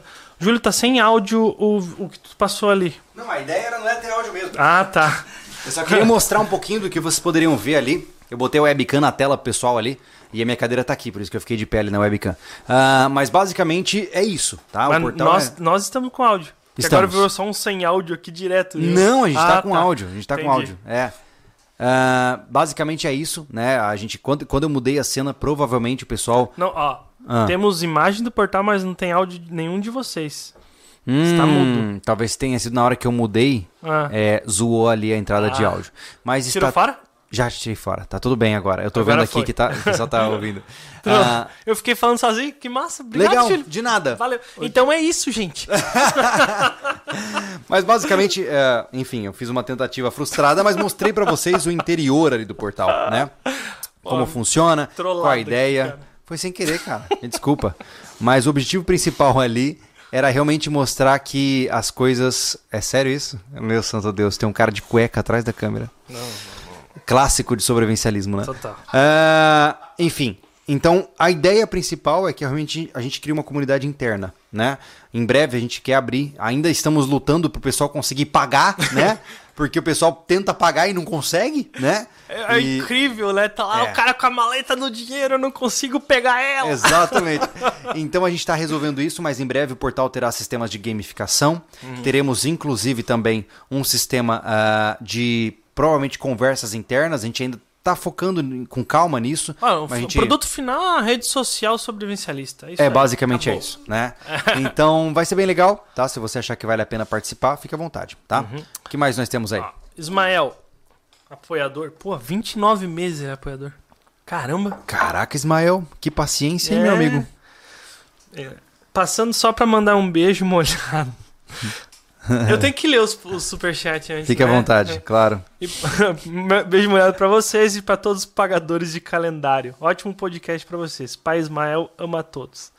O, o pai Júlio também te ama, Ismael. É, é, ele, ele colocou piada interna no grupo de apoiadores. É, quando você entra no grupo de apoiadores ah, do sobrevivencialismo, você ganha um beijo molhado. Exato. É, é, é nesse nível o grupo, tá?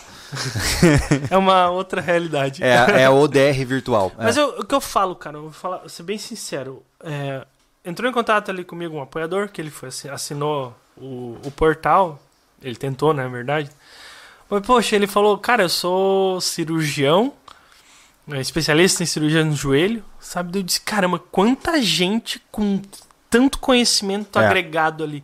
E pode ter muita brincadeira, mas Sim. existem muitas coisas sérias sendo faladas Sim, e sim. repasse de conhecimento. Eu acredito que vale muito a pena. Se você tem um.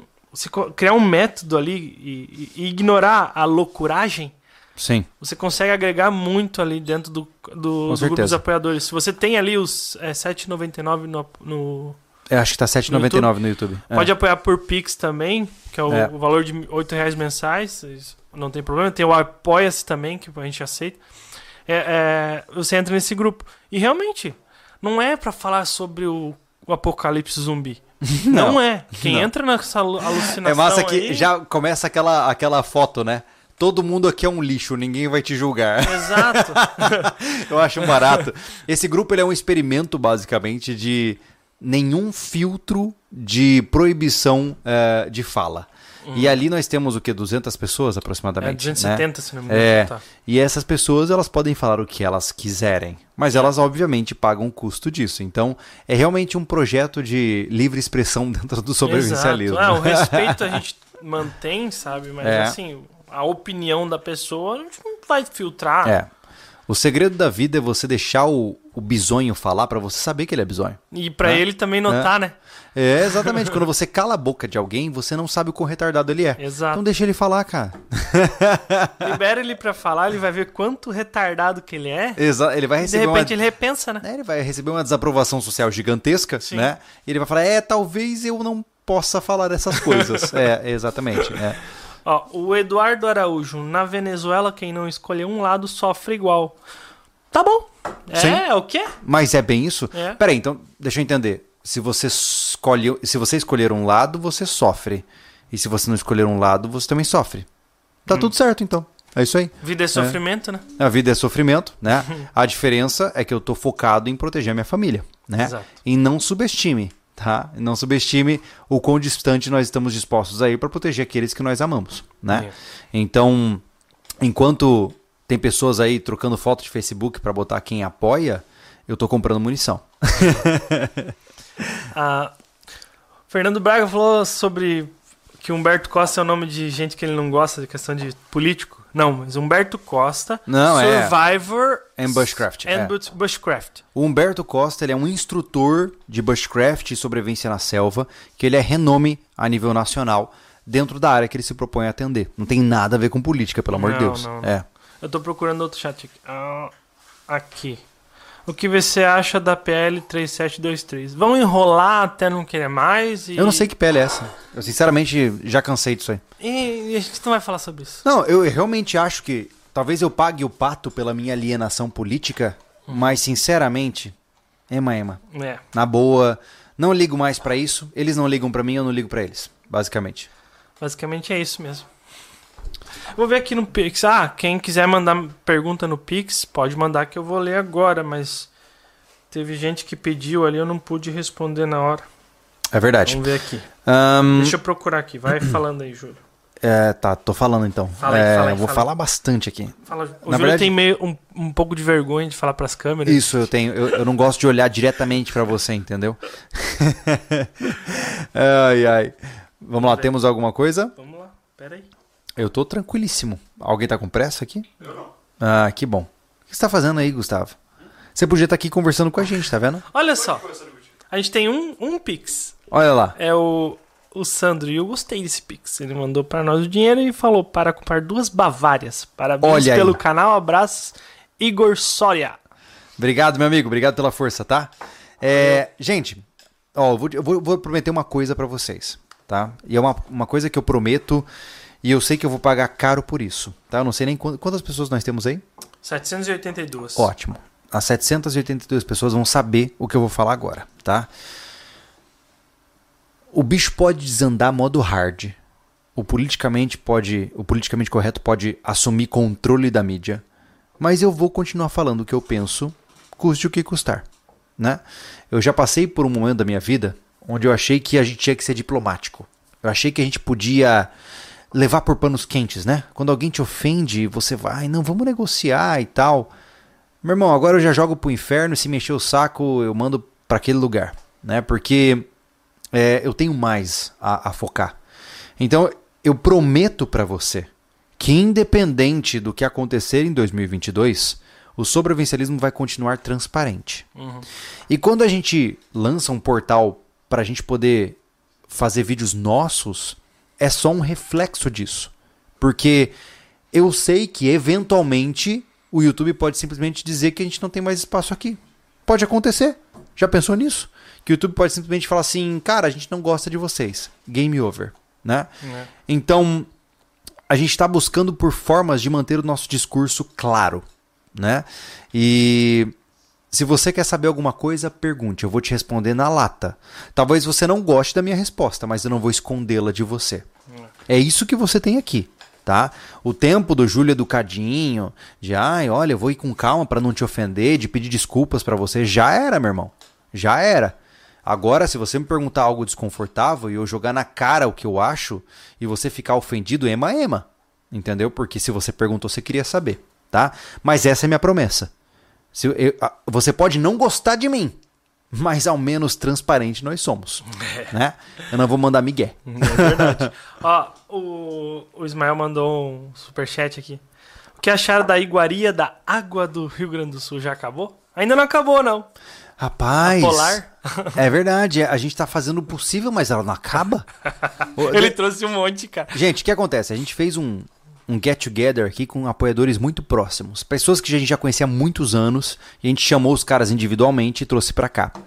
E, e aí o Ismael chegou aqui em casa com o carro. E não é brincadeira, ele chegou com o carro literalmente entupido de cerveja. Quanto é? Foram o quê? É, 8 ou 12 caixas de cerveja? Três ou nove? Eu não sei. 8 ou 64 É. caixas de É, cerveja. é algo entre 1 e 185 latas. Isso. Ele trouxe essa quantidade. E, e não interessa o quanto a gente tome de cerveja, elas continuam aparecendo. Então, Ismael, obrigado, cara. Ah, é. Eu não compro cerveja. Eu não vou comprar cervejas pelos próximos quatro meses. Estou com estoque de alcoólicos garantido. Total. Garantido. Vou, vou responder antes do superchat. O cara, esse, o Madroga. Madroga? Madruga? Madruga. Top. Dro, Tá. tá? É o que acontece. Ele falou, ué, não é liberdade do YouTube?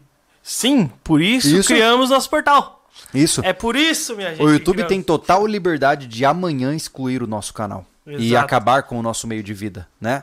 Mas a gente está buscando por alternativas, né? Então saiba, cara, sabe o seguinte, tá? Se o YouTube deixar de existir, a gente pode tranquilamente continuar funcionando como a gente deseja funcionar lá na nossa área para assinantes Uhum. e no nosso site sobrevivencialismo.com. Tem quantos textos lá, Thiago? Você sabe de cabeça? 1150. Pois bem, tem mais de mil textos focados em preparações de sobrevivencialismo no site sobrevivencialismo.com. Se você quer vídeos, você clica lá no bannerzinho na lateral, que vai entrar no membros.sobrevivencialismo.com e você vai ter acesso, mediante um pagamento mensal, até porque ninguém trabalha de graça nessa vida, você terá acesso a uma série de vídeos interessantes para você acompanhar também. Né? É, inclusive, o- eh, soltamos texto hoje de apoiador. O legal é que, cara, eu, eu sou fã dos apoiadores do sobrevivencialismo. Sinceramente, eu sou, cara. Os caras, além de apoiar a gente, eles, eles passam conteúdo e relatos da vida deles. Sim. Poxa, semana passada, o, teve o. o semana, não, semana passada a gente falhou por conta da loucuragem. Sim. O último texto anterior era sobre animais peçonhentos. Da Ana. Da Ana. Pô, Sim. incrível, cara. Uma Cara, um aula texto aquilo lá. completo, né? Completo. É. Pouca visualização. É conhecimento, né? É. Ah, hoje saiu o, o relato, a história do, sobre pães no sobrevivencialismo do André Novelli e a Sim, Elaine. sim, Ela- a sim, Elaine, sim. esp- esposa dele. Cara, eles colocaram até uma receita Olha no, aí. no texto. Incrível. Que legal. Eu achei muito legal, cara. É. Tomara que seja bem visualizado, sabe? E o nome deles seja bem famoso e o pão deles venda muito lá em São Paulo. Excelente. Tá Entendeu? tudo bem, não vai ser bem visualizado, mas você pode continuar. É, eu fico assim na esperança sempre. né? Jovem, parecendo Forrest Gump.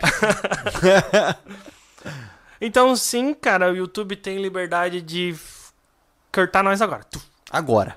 Nesse momento. É, exato. É isso. E, e ok, a gente não vai ficar chorando o que a gente faz. A gente foi lá e criou nossa plat- plataforma que tem um custo e que tem que ser repassado. Exatamente. E é isso, cara. Porque se o YouTube você... tem um custo, só que você só não sabe. É. E se você acha caro, é, Tá tudo bem. não tenho muito o que fazer com isso. É o melhor que a gente conseguiu. Exato. É, não teve falha estratégica nenhuma. Muita gente que falou que foi falha estratégica nunca nem sabe, nunca nem entrou num negócio. Podem haver formas diferentes de funcionar. E, né? e- e eu, É. eu posso falhar também, Sim. sabe? É. É, isso, mas você não. É Mas aquele negócio só, de ter opinião sobre boa. uma coisa sem, Ah. sem saber nada. Mas na boa, Thiago, pô, a gente tá há uma década nessa área, meu irmão. A gente conhece os caras, desculpa o termo, mas nós conhecemos os caras que são pica na área. É. Você acha que esses caras trabalham de graça? Você acha que eu vou filmar, por exemplo, seis vídeos com o Juliano Antoniolo? Vou É. filmar com o Jairo Teixeira de graça?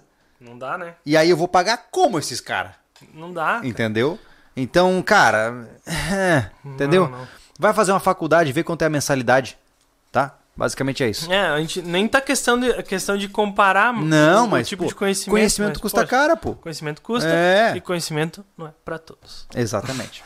Olha só, o o Miguel mandou um pix. Boa noite a todos, ótima live. O valor, valor é quase inexistente, mas da próxima mando mais. Ah, ele mandou 13 centavos. Tá ótimo, não importa. amigo. Muito obrigado por ter desprendido o tempo e Exatamente. exatamente esse dinheiro aqui para nos apoiar. Por mais estranho que pareça, o seu ímpeto significa mais do que o seu valor, É. né?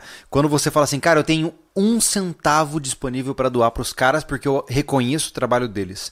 Eu fico feliz, pô. Por quê? Porque você levou isso em consideração, falou assim, cara, que legal, eu posso retribuir de alguma forma. É. Eu não tô interessado se você vai dar 10 mil ou um centavos. Qualquer dinheiro é legal, pô. É, qualquer coisa. Né? E- É uma forma de retribuição, eu fico feliz por É. isso. Obrigado. E exato. E acontece que a nossa, os apoios via Pix e, e via Apoia-se, a gente transfere em conteúdo. É, É. isso. O, É. último, último saque que a gente fez na, na parte do, da, da conta que tem apoio, a gente fez a oficina. É. Deu 4 mil reais. Sim. 4 mil reais a gente pegou. Agora a gente tá juntando dinheiro pra fazer um bota suja legal. Entendeu? Exatamente. Porque o bota suja realmente ele custa caro e não dá retorno. É. Então o que a gente teve a ideia? Quando tem essas coisas que não. Crowdfunding. É. Quando, quando não, tem esse tipo de vídeo que não se pagam, a gente pega do, do- da conta de apoio. E é, é. É, isso, gente. É transparente. Eu não vou prestar conta, nada com ninguém. Eu só tô sendo muito sincero Sim. no que eu tô falando. É, mas de maneira geral, gente, é assim, até pra gente começar a caminhar lentamente pra um encerramento. Ah, que horas são agora? Eu tô sem relógio, meu, meu relógio 15 pras quebrou. nove. Meu Deus. Ah, tá bom. Enfim. Ah, eu tô sem meu Garmin, tá, gente? Quebrou. É, eu nem sei como eu vou arrumar. começou É. a piscar tudo, né? Pois é, mas enfim, sigamos.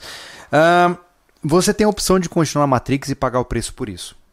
Tá? Ou você tem a opção de assumir as rédeas da sua família e fazer o negócio acontecer. Tá? E então, assim, eu, eu acho engraçado que o pessoal é muito imediatista, né? Ah, Pô, Júlio, mas. Pô, você fala muito de campo e de. Ah, eu vejo chácara SV, mas eu moro no apartamento. Beleza, mano, tá tudo bem. Você não tá errado em morar no apartamento. Mas e quem sabe daqui cinco anos, pô? Quem sabe se lentamente você vai fazendo ajustes de curso, você tá num caiaque com remo, você vai remando para um lado, remando para o outro. Quem sabe daqui 10 anos você está no lugar onde você gostaria de estar. Eu sei que o tempo hoje lhe parece passar rápido demais, mas é possível.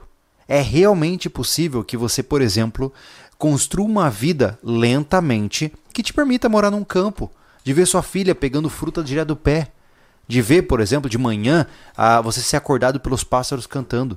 E por mais romântico que isso pareça, é o que eu vivo hoje, cara. Né? E não é porque eu sou privilegiado e rico, é porque, santo Deus, como eu, eu comi o pão que o diabo amassou para chegar aqui. Vocês sabem disso, se você acompanhou as lives lá dos 10 anos de SV e tal, até chorei na live, foi uma bizarrice da porra. Mas enfim, ah, eu sei o que eu passei para construir a vida que eu construí hoje para mim, né? Então, pô, mano, você tem tempo para sua jornada também. Os tempos estão difíceis, né? A economia não anda bem, o nosso dinheiro vale cada vez menos, mas se você pelo menos parar de fazer aquilo que a manada faz, que é financiar sua casa em 800 vezes e pagar 450 mil por uma kitnet de 20 metros quadrados, que é financiar um HB20 de 100 mil reais e pagar 150 mil ao longo do tempo por conta dos juros do financiamento, que é parar de pedir iFood e aprender que hora ou outra, mesmo você tendo vontade, você pode comer um arroz com ovo e deixar de comer o hambúrguer gourmet que você tanto gosta. Se você começar a entender esses aspectos, você vai lentamente, passo a passo, fortalecendo a sua base familiar. Você entende que, hora ou outra, você não precisa de um programa super radical. Que algumas vezes você encher a caixa d'água e entrar dentro com a sua filha e ficar pulando dentro dela é uma bela de uma diversão. E que você não precisa ir no parque aquático e pagar 200 reais para entrar. Então, são as pequenas coisas que você pode ir mudando no seu dia a dia para você valorizar as pequenas coisas. Porque no final, meu irmão, quando você for morrer, você vai morrer sozinho. Ninguém vai morrer do seu lado, até onde eu sei. Provavelmente você vai, eu espero que você esteja velho, né? No fim da sua vida, provavelmente bastante doente, e você vai estar cercado das pessoas que você ama. Então, valorize as pequenas coisas que não custam dinheiro. Você gastar dinheiro com sushi de 200 reais na noite é legal pra caramba, você enche a sua barriga, você fica feliz. Mas melhor que isso, quem sabe seja você aprender a sua filhinha, ensinar a sua filhinha de 6 anos de idade a fazer um miojo e comer junto com ela. Então, são nas pequenas coisas que você economiza e fortalece o seu nicho familiar. Beleza? Nós vamos passar por momentos difíceis. Eu não quero, cara, eu não quero que você veja isso com medo. Para de ser fracote. O objetivo agora não é você ficar, ai, nossa, então ano que vem vai ser. Para. Não é isso que eu quero. O que eu quero é que você olhe para as coisas como elas são e adote passos estratégicos para você se sentir melhor dentro desse processo, para você sofrer menos durante esse processo, tá? Se você quiser alarmismo, que as pessoas comecem a, a vender medo para você e dizer que a pandemia está chegando e que você vai sofrer de novo com o Omicron, o Decepticon, e que você vai pagar o preço, cara, achei outros canais. Esse não é o objetivo aqui, tá? Então eu tenho fé de que você é uma pessoa que merece ver uma vida boa. Eu tenho fé de que você é um indivíduo de bem, se você está aqui nos ouvindo até agora. Então eu tenho certeza absoluta de que se você se esforçar em focar no que tem que ser focado, porque você sabe o que é certo, né?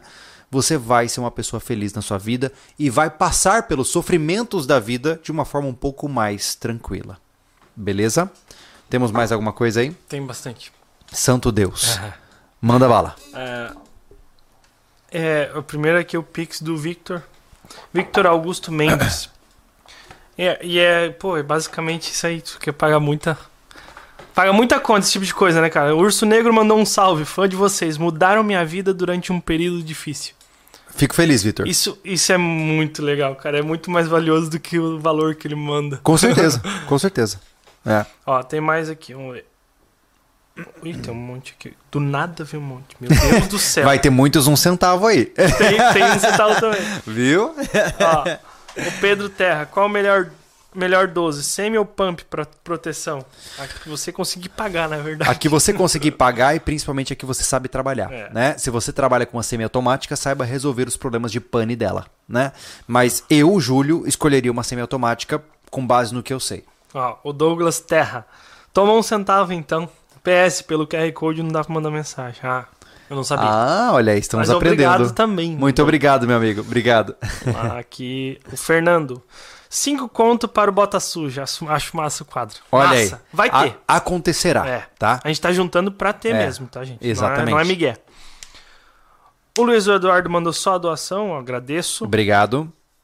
Genilson mandou 762. Baita. Luiz Otávio. Luiz Otávio Hoover. Boa noite. Os cavaleiros falam inglês? Já pensaram em sair do Brasil? Yes, sir. I have been trying to speak on English on the very different activities here, you know? Aí explico muito English. Ah, Ah, eu, eu enrolo, né? Eu, Eu sou fluente. Eu sou fluente em inglês, eu, eu durante toda a minha vida trabalhei em inglês. E se você quiser conhecer um pouquinho desse tipo de trabalho, nós temos um outro canal, É. né? O canal Refúgio Espacial. Pasme, tá? Se você de repente se trombar com um vídeo de espaço do Júlio, é, não, se, não, não se assuste. Tem muita gente assim, ué, que é isso aqui? É porque acontece, gente. Eu, eu tenho como hobby ah, o mundo da exploração espacial. Eu sou fascinado por foguetes, por imaginar que a humanidade pode sair do planeta Terra e viver em outros planetas. Eu sempre gostei disso, eu sou um fã ávido de ficção científica. E aí, dentro daquilo que a gente falou anteriormente, eu pensei, como é que eu monetizo a minha paixão por foguetes? E aí eu e o Thiago entramos em sociedade e criamos o Refúgio Espacial, que é um canal de YouTube que traz os aspectos relacionados à exploração espacial humana. E pasme, há sim uma nova corrida espacial fantástica acontecendo. E dentro desse canal, puxando a questão do inglês, eu faço tradução simultânea dos lançamentos quando está havendo um lançamento, um, um, foguete que vai ser lançado em órbita, eu traduzo simultaneamente o que eu estou ouvindo em inglês para português. Então, se você quiser acompanhar, este canal está à sua disposição, Refúgio Espacial, tá? É. Jabá de graça dentro do sobrevivencialismo. Massa! Inclusive, se tiver uma escola de inglês querendo patrocinar lá. É. Pô, já vai pedindo patrocínio no canal. That will be nice, you know? Ah, o Felipe Medeiros doou pra nós o Pix aqui. Sou seguidor desde os primórdios, assisto desde que tinha 14 anos. Caraca, meu irmão! e hoje tenho 24. Meu caráter e ideais são formados no estilo do SV. Obrigado. Eu que fico feliz por saber disso, meu amigo. Você tem noção? Eu não consigo imaginar. Felipe, é Felipe, né? Felipe. Felipe, olha só. Pensa comigo, tá? Se alguém chega para você e fala assim, pô, Felipe, eu tenho te acompanhado nos últimos 10 anos e grande parte do que eu penso foi por conta do que você disse. Como é que você se sentiria? É assim que eu me sinto, tá? Eu fico completamente assustado. Mas obrigado pela força, meu irmão. Ó, Hélio César de Matos Soria. Pra comprar uma Bavária pro Anderson também. É isso Abraço aí. Abraço do Hélio Soria, da, da, Soria, daqui de cidade Bagé. Rio Grande do Sul. Olha lá, quase divisa. Legal, Legal meu irmão. Obrigado, Hélio. Uh, o Anderson tá chegando amanhã de viagem, né? Para quem não próximo sabe. O podcast tá aí. Ele tá aí também, exatamente. Aqui. Fernando de Melo. Ah, eu queria perguntar para onde mando, para onde manda ferramentas e impressões 3D que são cri criadas para sobrevivência. Fernando, faz o seguinte, eu vou fazer uma promessa para você. Manda um pacotinho de ferramentas de sobrevivência pra gente. Hum. E eu testo na prática. Total. De verdade. Seria muito legal. Eu vou no mato testar para você, meu irmão. Mas hum. capricha, tá? Manda faca, manda tudo. Fechou? É, o endereço é o endereço da loja. É. A Rua João Nau 300. É, Antônio é, Carlos. É, o CEPS 88-180-000. Isso. Uh, Santa Catarina. Se você não lembrar de cabeça, entra no site da loja, lojasv.com.br. O link está no final. Lá no final, desce no rodapé, vai estar o endereço da loja para você. Tá bom? Isso. E, e, ou também quer entrar no WhatsApp lá da loja, me fala comigo. Isso. O WhatsApp da loja é o Thiago. Isso, é. Tá? Se você quiser conversar com o Thiago é lá. Mas não enche o saco dele também, porque ele também não tem muita paciência. É, tá? porque quem me enche o saco vai pra geladeira. Basicamente. vai pra geladeira. Existe a geladeira que se chama arquivado. Se você vai lá, oi Thiago, tudo bem? Eu disse, opa, tudo bom? Você tem dúvida sobre a loja? Tranquilo tal. Como você tá? Eu tô bem. Mas se você me encher com 46 mensagens, vai pra geladeira não vão ser lidas, cara. É complicado. Desculpa, mas eu tenho que ser sincero assim. É, o Thiago Posso é assim. Sincero? O Thiago é assim, tá? Você pode não gostar, mas ele é assim, é verdade. Ele, ele, ele não tá mandando Miguel. Se você incomodar demais, ele nunca mais te responde. Ou ler o superchat. Vamos tá? lá. Aqui. O Marcelo Santos. Eu também, Júlio, me alienei mesmo e foco na minha família. Parabéns pelo portal e pelo conteúdo sensacional. Esse é Valeu, meu irmão. Marcelo. Aí, tamo junto, Marcelo. Isso aí. Fernando Braga, eu tô do mesmo jeito. Eu parei de tentar ser polido. Se não gostar de mim, é só não ficar perto de mim, né não? Isso aí, exatamente. Ah, é, gente, vale lembrar. ter educação. É, vale é. lembrar que assim, eu não sou rude, é. né? Eu nunca vou xingar alguém, eu nunca vou descredibilizar alguém, mas eu também não vou amenizar o meu discurso. Né? Exato. É, é engraçado que é uma linha que as pessoas não perderam. É, que eu, uma, ah. uma vez eu estava conversando com o Júlio e disse, eu fico irritado que ele pede, pedia muita desculpa pelo que ele pensa, cara. E ele é, não tem que se desculpar pelo que ele pensa. É, na verdade, eu, eu mudei a minha forma de falar. É. Né? Eu falava assim, olha, me desculpa se você se sente ofendido pelo que eu digo, né? E isso está equivocado. Eu não peço desculpas pelo que eu penso. Na verdade, o que eu digo agora é: eu sinto muito se você fica triste, mas eu continuo pensando a mesma coisa, né? Ah, perguntando aqui o, o Everson, quando que a gente vai fazer o vídeo com o telescópio? Quando parar de ficar nublado, né? Cara, você tem noção que a próxima previsão de tempo aberto aqui para nossa cidade É dia 21 de dezembro. pois é, eu também fico de cara com isso. É incrível. É, é verdade, é verdade. O Nilson, PL3723, é justamente sobre armas de fogo e afins. Exatamente isso. É, tem bastante gente é, militando sobre isso. Segue eles, cobre. Isso. Se você tem senador que tem contato, cobre deles, beleza. Só a gente não tem muito é. o que pegar sobre isso. Entenda que isso é um. Nós não nos engajamos mais politicamente, inclusive para manter nossa sanidade mental, tá? A gente já trabalha com um volume muito grande de mensagens, com pessoas que tanto nos adoram como quanto nos odeiam, né? E se a gente começar a navegar nos temas polêmicos, cara, é... você não sabe como é, é. Tá? Você não sabe como é receber. Eu já recebi ameaças de, de morte. Eu já recebi ameaças de pessoas dizendo que vão matar minha filha. Você tem noção do que é isso? Então, eu não posso dizer para você o quão o quanto mexe a cabeça de um cara quando você começa a receber pessoas que só pelos vídeos que você posta na internet, eles querem acabar com você e com a sua família. E nós temos hoje 2 milhões 256 mil pessoas que nos seguem.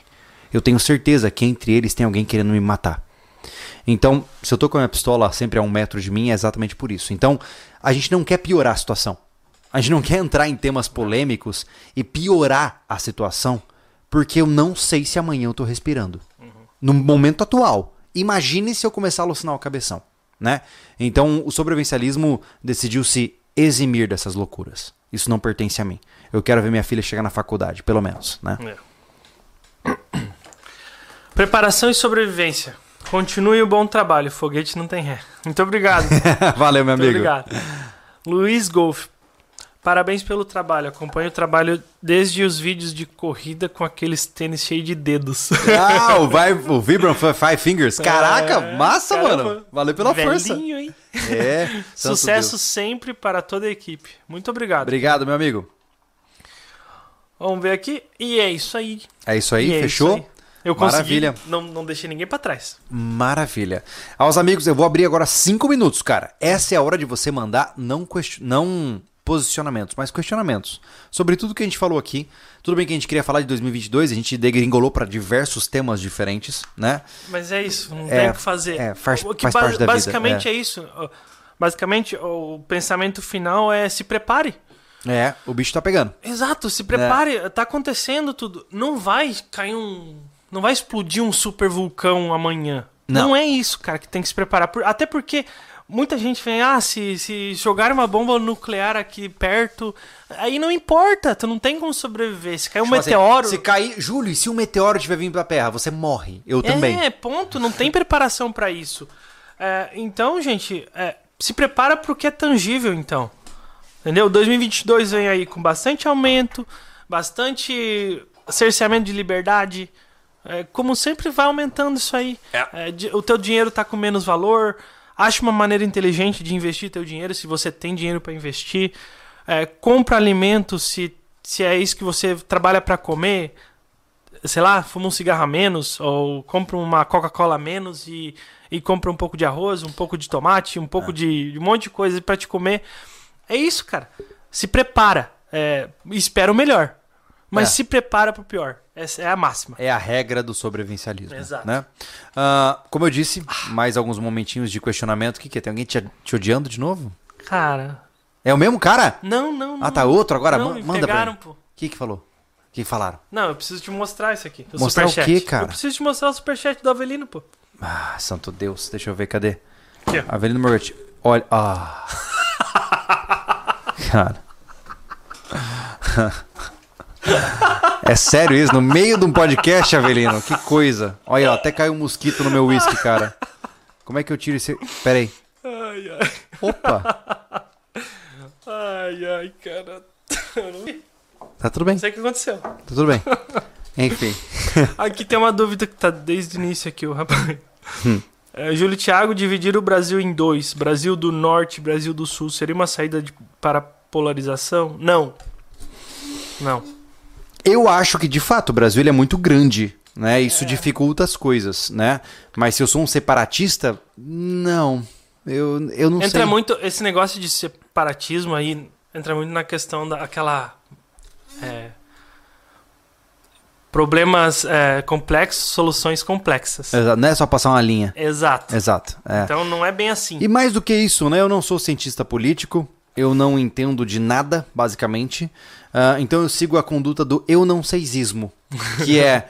Júlio, você acha que. Não sei, meu irmão. Não sei, seria legal se fosse, mas não sei, né? Exato. É. Então, as pessoas esqueceram de dizer não sei, né? É. Ah, Todo mundo tem opinião sobre tudo hoje em dia. Exato. Pior que É, cara. É. é isso mesmo. Vamos lá. É que nem eu aqui dentro do podcast. Cheio de opinião. Cheio É que nem a gente, falando um monte de porcaria aqui. Top. O Max Tyler mandou um superchat aqui. Na live Clans SV, me atentei ao detalhe. Quem construir minha casa vai saber que tem onde. Saber que tem e onde fica o cofre de armas, etc. Não sou eu, nem tenho amigo pedreiro. Qual conselho vocês para resolver isso? Aprenda a construir o seu cofre, Exato. basicamente. É. É. Se você quer algo que ninguém saiba que você tem, faça você mesmo. Né? Existem inúmeros tutoriais na internet, existem inúmeras formas de você aprender esse tipo de assunto e você pode, por exemplo, ah, Júlio, quero fazer um o sacrilégio lá, quero fazer um bunker, né? quero fazer, colocar um quarto embaixo da terra. Não tem problema, irmão. Fala que é uma adega de vinho. É, Tudo certo, você, você encontra formas. É. Mas a minha recomendação é faça você mesmo. Porque ninguém é, é confiável o suficiente para saber onde está o cofre da sua. onde você guarda suas armas. exato. Né? Então é isso, faça você mesmo. A gente entra nessa política sempre quando o Anderson faz um, um fundo de garagem ou até no, no vídeo do portal, ele fala: Eu não ensino ninguém, eu mostro pra você pra te dar a coragem de replicar. Exatamente. E você testando na prática, você de repente encontra uma habilidade aí. Sabe uma coisa que a gente tinha que fazer, cara? Hum, Cara, o básico do básico, assim, ó. Como bater uma massa. massa. Legal pra caramba, né? Massa, massa pra caramba. Massa pra caramba. Depende da, por- da proporção. Porque a maioria das pessoas não sabe fazer isso, pô. Ah, não sabe, fazer, não pô. sabe medir, não sabe saber, não sabe fazer, não sabe quanto tempo tem que curar, não sabe nada. E é uma coisa assim, ó, eu vou falar, é simples, mas tu vai errar, Sim. tu vai errar, tu vai É. errar bastante, cara. Porque é simples na hora que tu dominou. É isso. É, Então qualquer coisa, ah, mas isso é fácil, mas alguém teve o primeiro passo. entendeu? exatamente, exatamente. Então é só praticar, as coisas são assim. é, é isso aí. Ah, aqui. Hum, cadê que tem um rapaz que tava mandando aqui direto? Júlio, ó, Júlio Thiago, sou demasiado jovem, sinto-me impotente em relação a esse ano. Esse tsu- tsunami político de 2022 está diante de mim e eu nada posso fazer. Alguma recomendação? A recomendação é que você não tem o que fazer sobre isso, então você não se preocupa com isso. Viva a sua vida. É, eu acho que o primeiro passo, assim, faça o que você pode dentro das suas potencialidades, né? Se você pode, por exemplo, aprimorar o seu corpo, né? Se você hoje, eu não sei se você é um esportista ou é- se você é um sedentário, pô, começa a exercitar, vai dar uma corrida, começa a ganhar força muscular, começa, se seus pais tiverem condições, foque em cursos profissionalizantes, vá aprender coisas que possam gerar dinheiro para sua família e assim consequentemente, tá? Mas assim, é, é o que eu respondo para todo moleque. Ah, eu tenho 14 anos, meus pais não me levam a sério. Meu irmão, pega e vai sair para correr, cuida do seu corpo, porque o seu corpo ele te pertence, independente da sua idade, né? Então, corre atrás para construir o corpo perfeito para superar adversidades. Isso está dando seu controle. Isso É. não custa caro. E tá? outra coisa, Júlio, que eu, que eu penso, eu até já te falei sobre o negócio de questão de o maior medo de um, de um homem. Na verdade, eu me pego pensando isso e não ser levado a sério. Aham. E é uma coisa assim, ó. Se você, para ser levado a sério, você tem que arcar com responsabilidades e ter compromissos. Uhum. Parte desse princípio. Tenha responsabilidade sobre o seu corpo, É. entendeu? Você não vai É ser isso. levado a sério se você sequer arruma a sua cama. Né? Você não vai ser levado a sério se você é, olha pra louça suja e prefere que seus pais, que trabalham o dia inteiro, lavem. Né? Exato. Então, assuma controle das coisas. pô. Não adianta. Manda bala. Não, não adianta tu querer fazer um discursinho na internet ou um discursinho pro teu pai porque tu viu, ouviu na internet. é, demonstre com ações. A É. vida é prática. E eu vou contar um segredo, tá? Para os justiceiros sociais que estão por aí.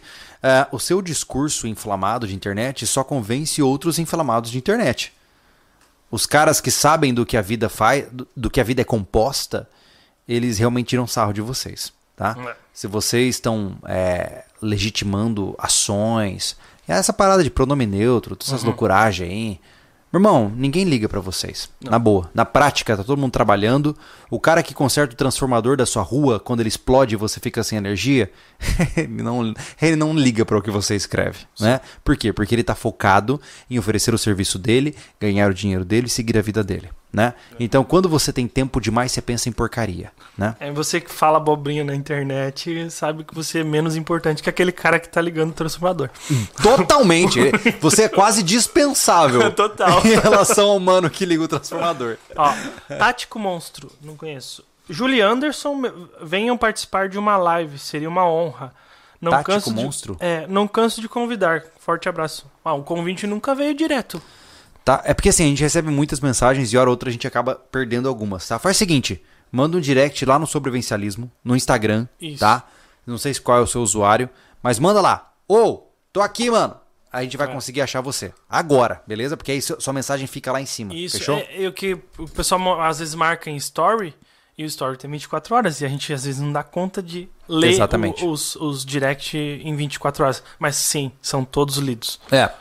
Nem, grande parte não é respondido Não por é. questões óbvias, né? De, de tempo, Sim. né? Aqui. Opa, subiu. Ah. Quando o ch- o chat faz isso comigo, me arrebenta, cara. Aqui. Perdeu a. Loja Souza Jandira. Elon Musk, Musk provou que foguete tem ré. Ai, Marromen, né? Marromen. pior que eu ia falar, mas não, né? Não, não completamente, né? Mas aí também vai fazer. Tá, mas eu entendi a piadinha. Foi boa. Parabéns. Foi tipo assim, é legal. Nota 3 de 10. Mas você fez o seu melhor. Cara, eu acho que ele melhor 5,5. É, eu mantenho passa. 4, Tá bom. tá? Fechamos em Fi- 4 sua nota. Ficou de recuperação. Leandro, saudações sobrevivencialista. Júlio, sou seu conterrâneo. Contem comigo. Parabéns pelo conteúdo. Muito eu que obrigado. agradeço, meu amigo. Legal ter alguém aí de Campo Grande. O Ismael. O Ismael de novo. Pois, Maio, Faz chega. uma maquete de tijolo barra concreto. É verdade. Que É- legal que- É uma boa ideia. E é, é de boa. E ele, PS, 15 fardos. Olha o que ele mandou. 15 fardos. Ah, Meu Deus. tá aí. Dá mais ou menos 385. Miguel. Mil- duvido. mil duvido que você sabe. Não. Tem, Deixa eu tem lembrar. 12 cada lá. Tem 12 cada fardo. Tem 15 fardos. Duvido. 180. É sério que você fez isso de cabeça? Mas é 12 vezes 15, né? Tá, mas na boa você consegue. Mas é que é só 10 vezes 15 dá 150. Ah, E mais duas vezes 15 eu não consigo seguir essa linha. 180. Mas é Sou simples, fã, Júlio. Sou fã. De, ver- de verdade. Quando eu crescer, eu vou ser assim. Na boa. Quando eu, cre- Quando eu virar adulto, eu É. vou saber fazer conta de cabeça. Tem que- Sem precisar olhar pros meus Tem dedos. cara que faz coisa muito complexa de Ai, cabeça. para. É. Você Olha calcula fardos de cerveja, é o suficiente. Iris Diana. Iris de Jundiaí. Acompanho vocês há algum tempo e amo o canal. Grande. Iris. Valeu, obrigado, Valeu Iris. mesmo. Legal. Iris, você tem um péssimo nome, desculpa. Você tem o mesmo nome da professora de ma- matemática da oitava série que me reprovou. Falando de matemática, seu nome apareceu. Peço desculpas, tenho rancor, entendeu? Mas rancor por quê? Incompetência tua? Não, não, não, foi de birra que ela te Ela tinha que ter me passado, Ah, entendeu? Pois é. Por mágica. Ah, Olha só. Ó, vemos aqui um, um aluno moderno. Como é que é? Eu pago a mensalidade? Ah, é brincadeira, Iris, tô zoando. Olha aqui. Ah, Ana Cecília. O que acharam do objeto achado na Lua? Ah, tem algum objeto achado no Lua? Eu tô fora das, das notícias, cara. Isso me... Vou parar de trabalhar um pouco, tá? Tá, Ana, até onde eu sei, não tem objeto nenhum, tá? Mas eu vou procurar saber sobre isso. Tá. Aí. Tático. Acabei de enviar uma mensagem. A Tático Monstro. Top. No, a mensagem no Insta. Obrigado. Valeu, Beleza. mano. Estaremos lá. Beleza. E é isso aí, Julião. Pessoal, aqui o Marcos Gente. pedindo conteúdo de, sobre recarga de munição. É difícil? É. Quem abre isso aí? A gente Eu ainda não tenho equipamento de É. recarga de munição, então fica mais difícil. Mas assim, Exato. ó. Esse podcast foi uma grande bagunça. Eu sei. Desculpa. Eu- é, natura. Não vou pedir desculpa. Era, era pra ser uma bagunça. Ah, mas assim, quando a gente fala de temas mais difíceis, é natural que a gente cause desavenças. Eu sei que muita gente talvez hoje tenha falado assim: nossa, eu realmente percebi que eu não gosto daqueles caras. Faz parte do jogo, tá? Ah, 2022 vai ser um ano difícil, como eu bem pontuei várias vezes aqui para vocês. Eu espero que a mensagem principal tenha sido trazida para vocês. Uh, mais do que isso, eu espero que vocês tenham percebido que, que no sobrevivencialismo a gente vai falar o que tem que falar. E se você não gostar, eu espero que você tenha paciência suficiente para separar as coisas, né? Nem tudo precisa, nem todo mundo precisa conversar e concordar em tudo, né? Talvez eu tenha visões de vida que o Thiago não tenha. Sim. Mas isso não significa que nós não podemos ser amigos. Né? Então, se você discorda de mim em alguns aspectos e concorda em outro, cuidado para não entrar no extremismo de simplesmente dizer que você me odeia simplesmente porque um elemento que nós dois temos em comum é divergente, tá? Então, é, as redes sociais elas nos confundiram nesse sentido, né? Quando você encontra alguém que pensa diferente de você, você vai lá e bloqueia o cara e ponto final, né? Quando na vida real não dá para deixar de não dá para aquela pessoa parar de existir. Você tem que negociar com ela, você tem Sim. que viver com aquela pessoa que pensa diferente de você. Então exercite isso. Exercite entender que algumas vezes as pessoas vão pensar diferente de você e algumas opiniões delas podem até quase te ofender, mas isso não necessariamente significa que elas sejam suas inimigas. Tá? Um pouco de tolerância, um pouco de maturidade emocional é necessário para os tempos atuais em que vivemos. Beleza? E que 2022 venha com força, né, cara? Pode vir quente que eu tô fervendo, mano. Você tava, você tava ensaiando isso, né? Não, do nada, assim, de repente. Santo Deus. Pior ainda, eu vou embora. Obrigado, uma boa noite pra vocês. Nos vemos no próximo Alô. podcast. Tchau. Tchau.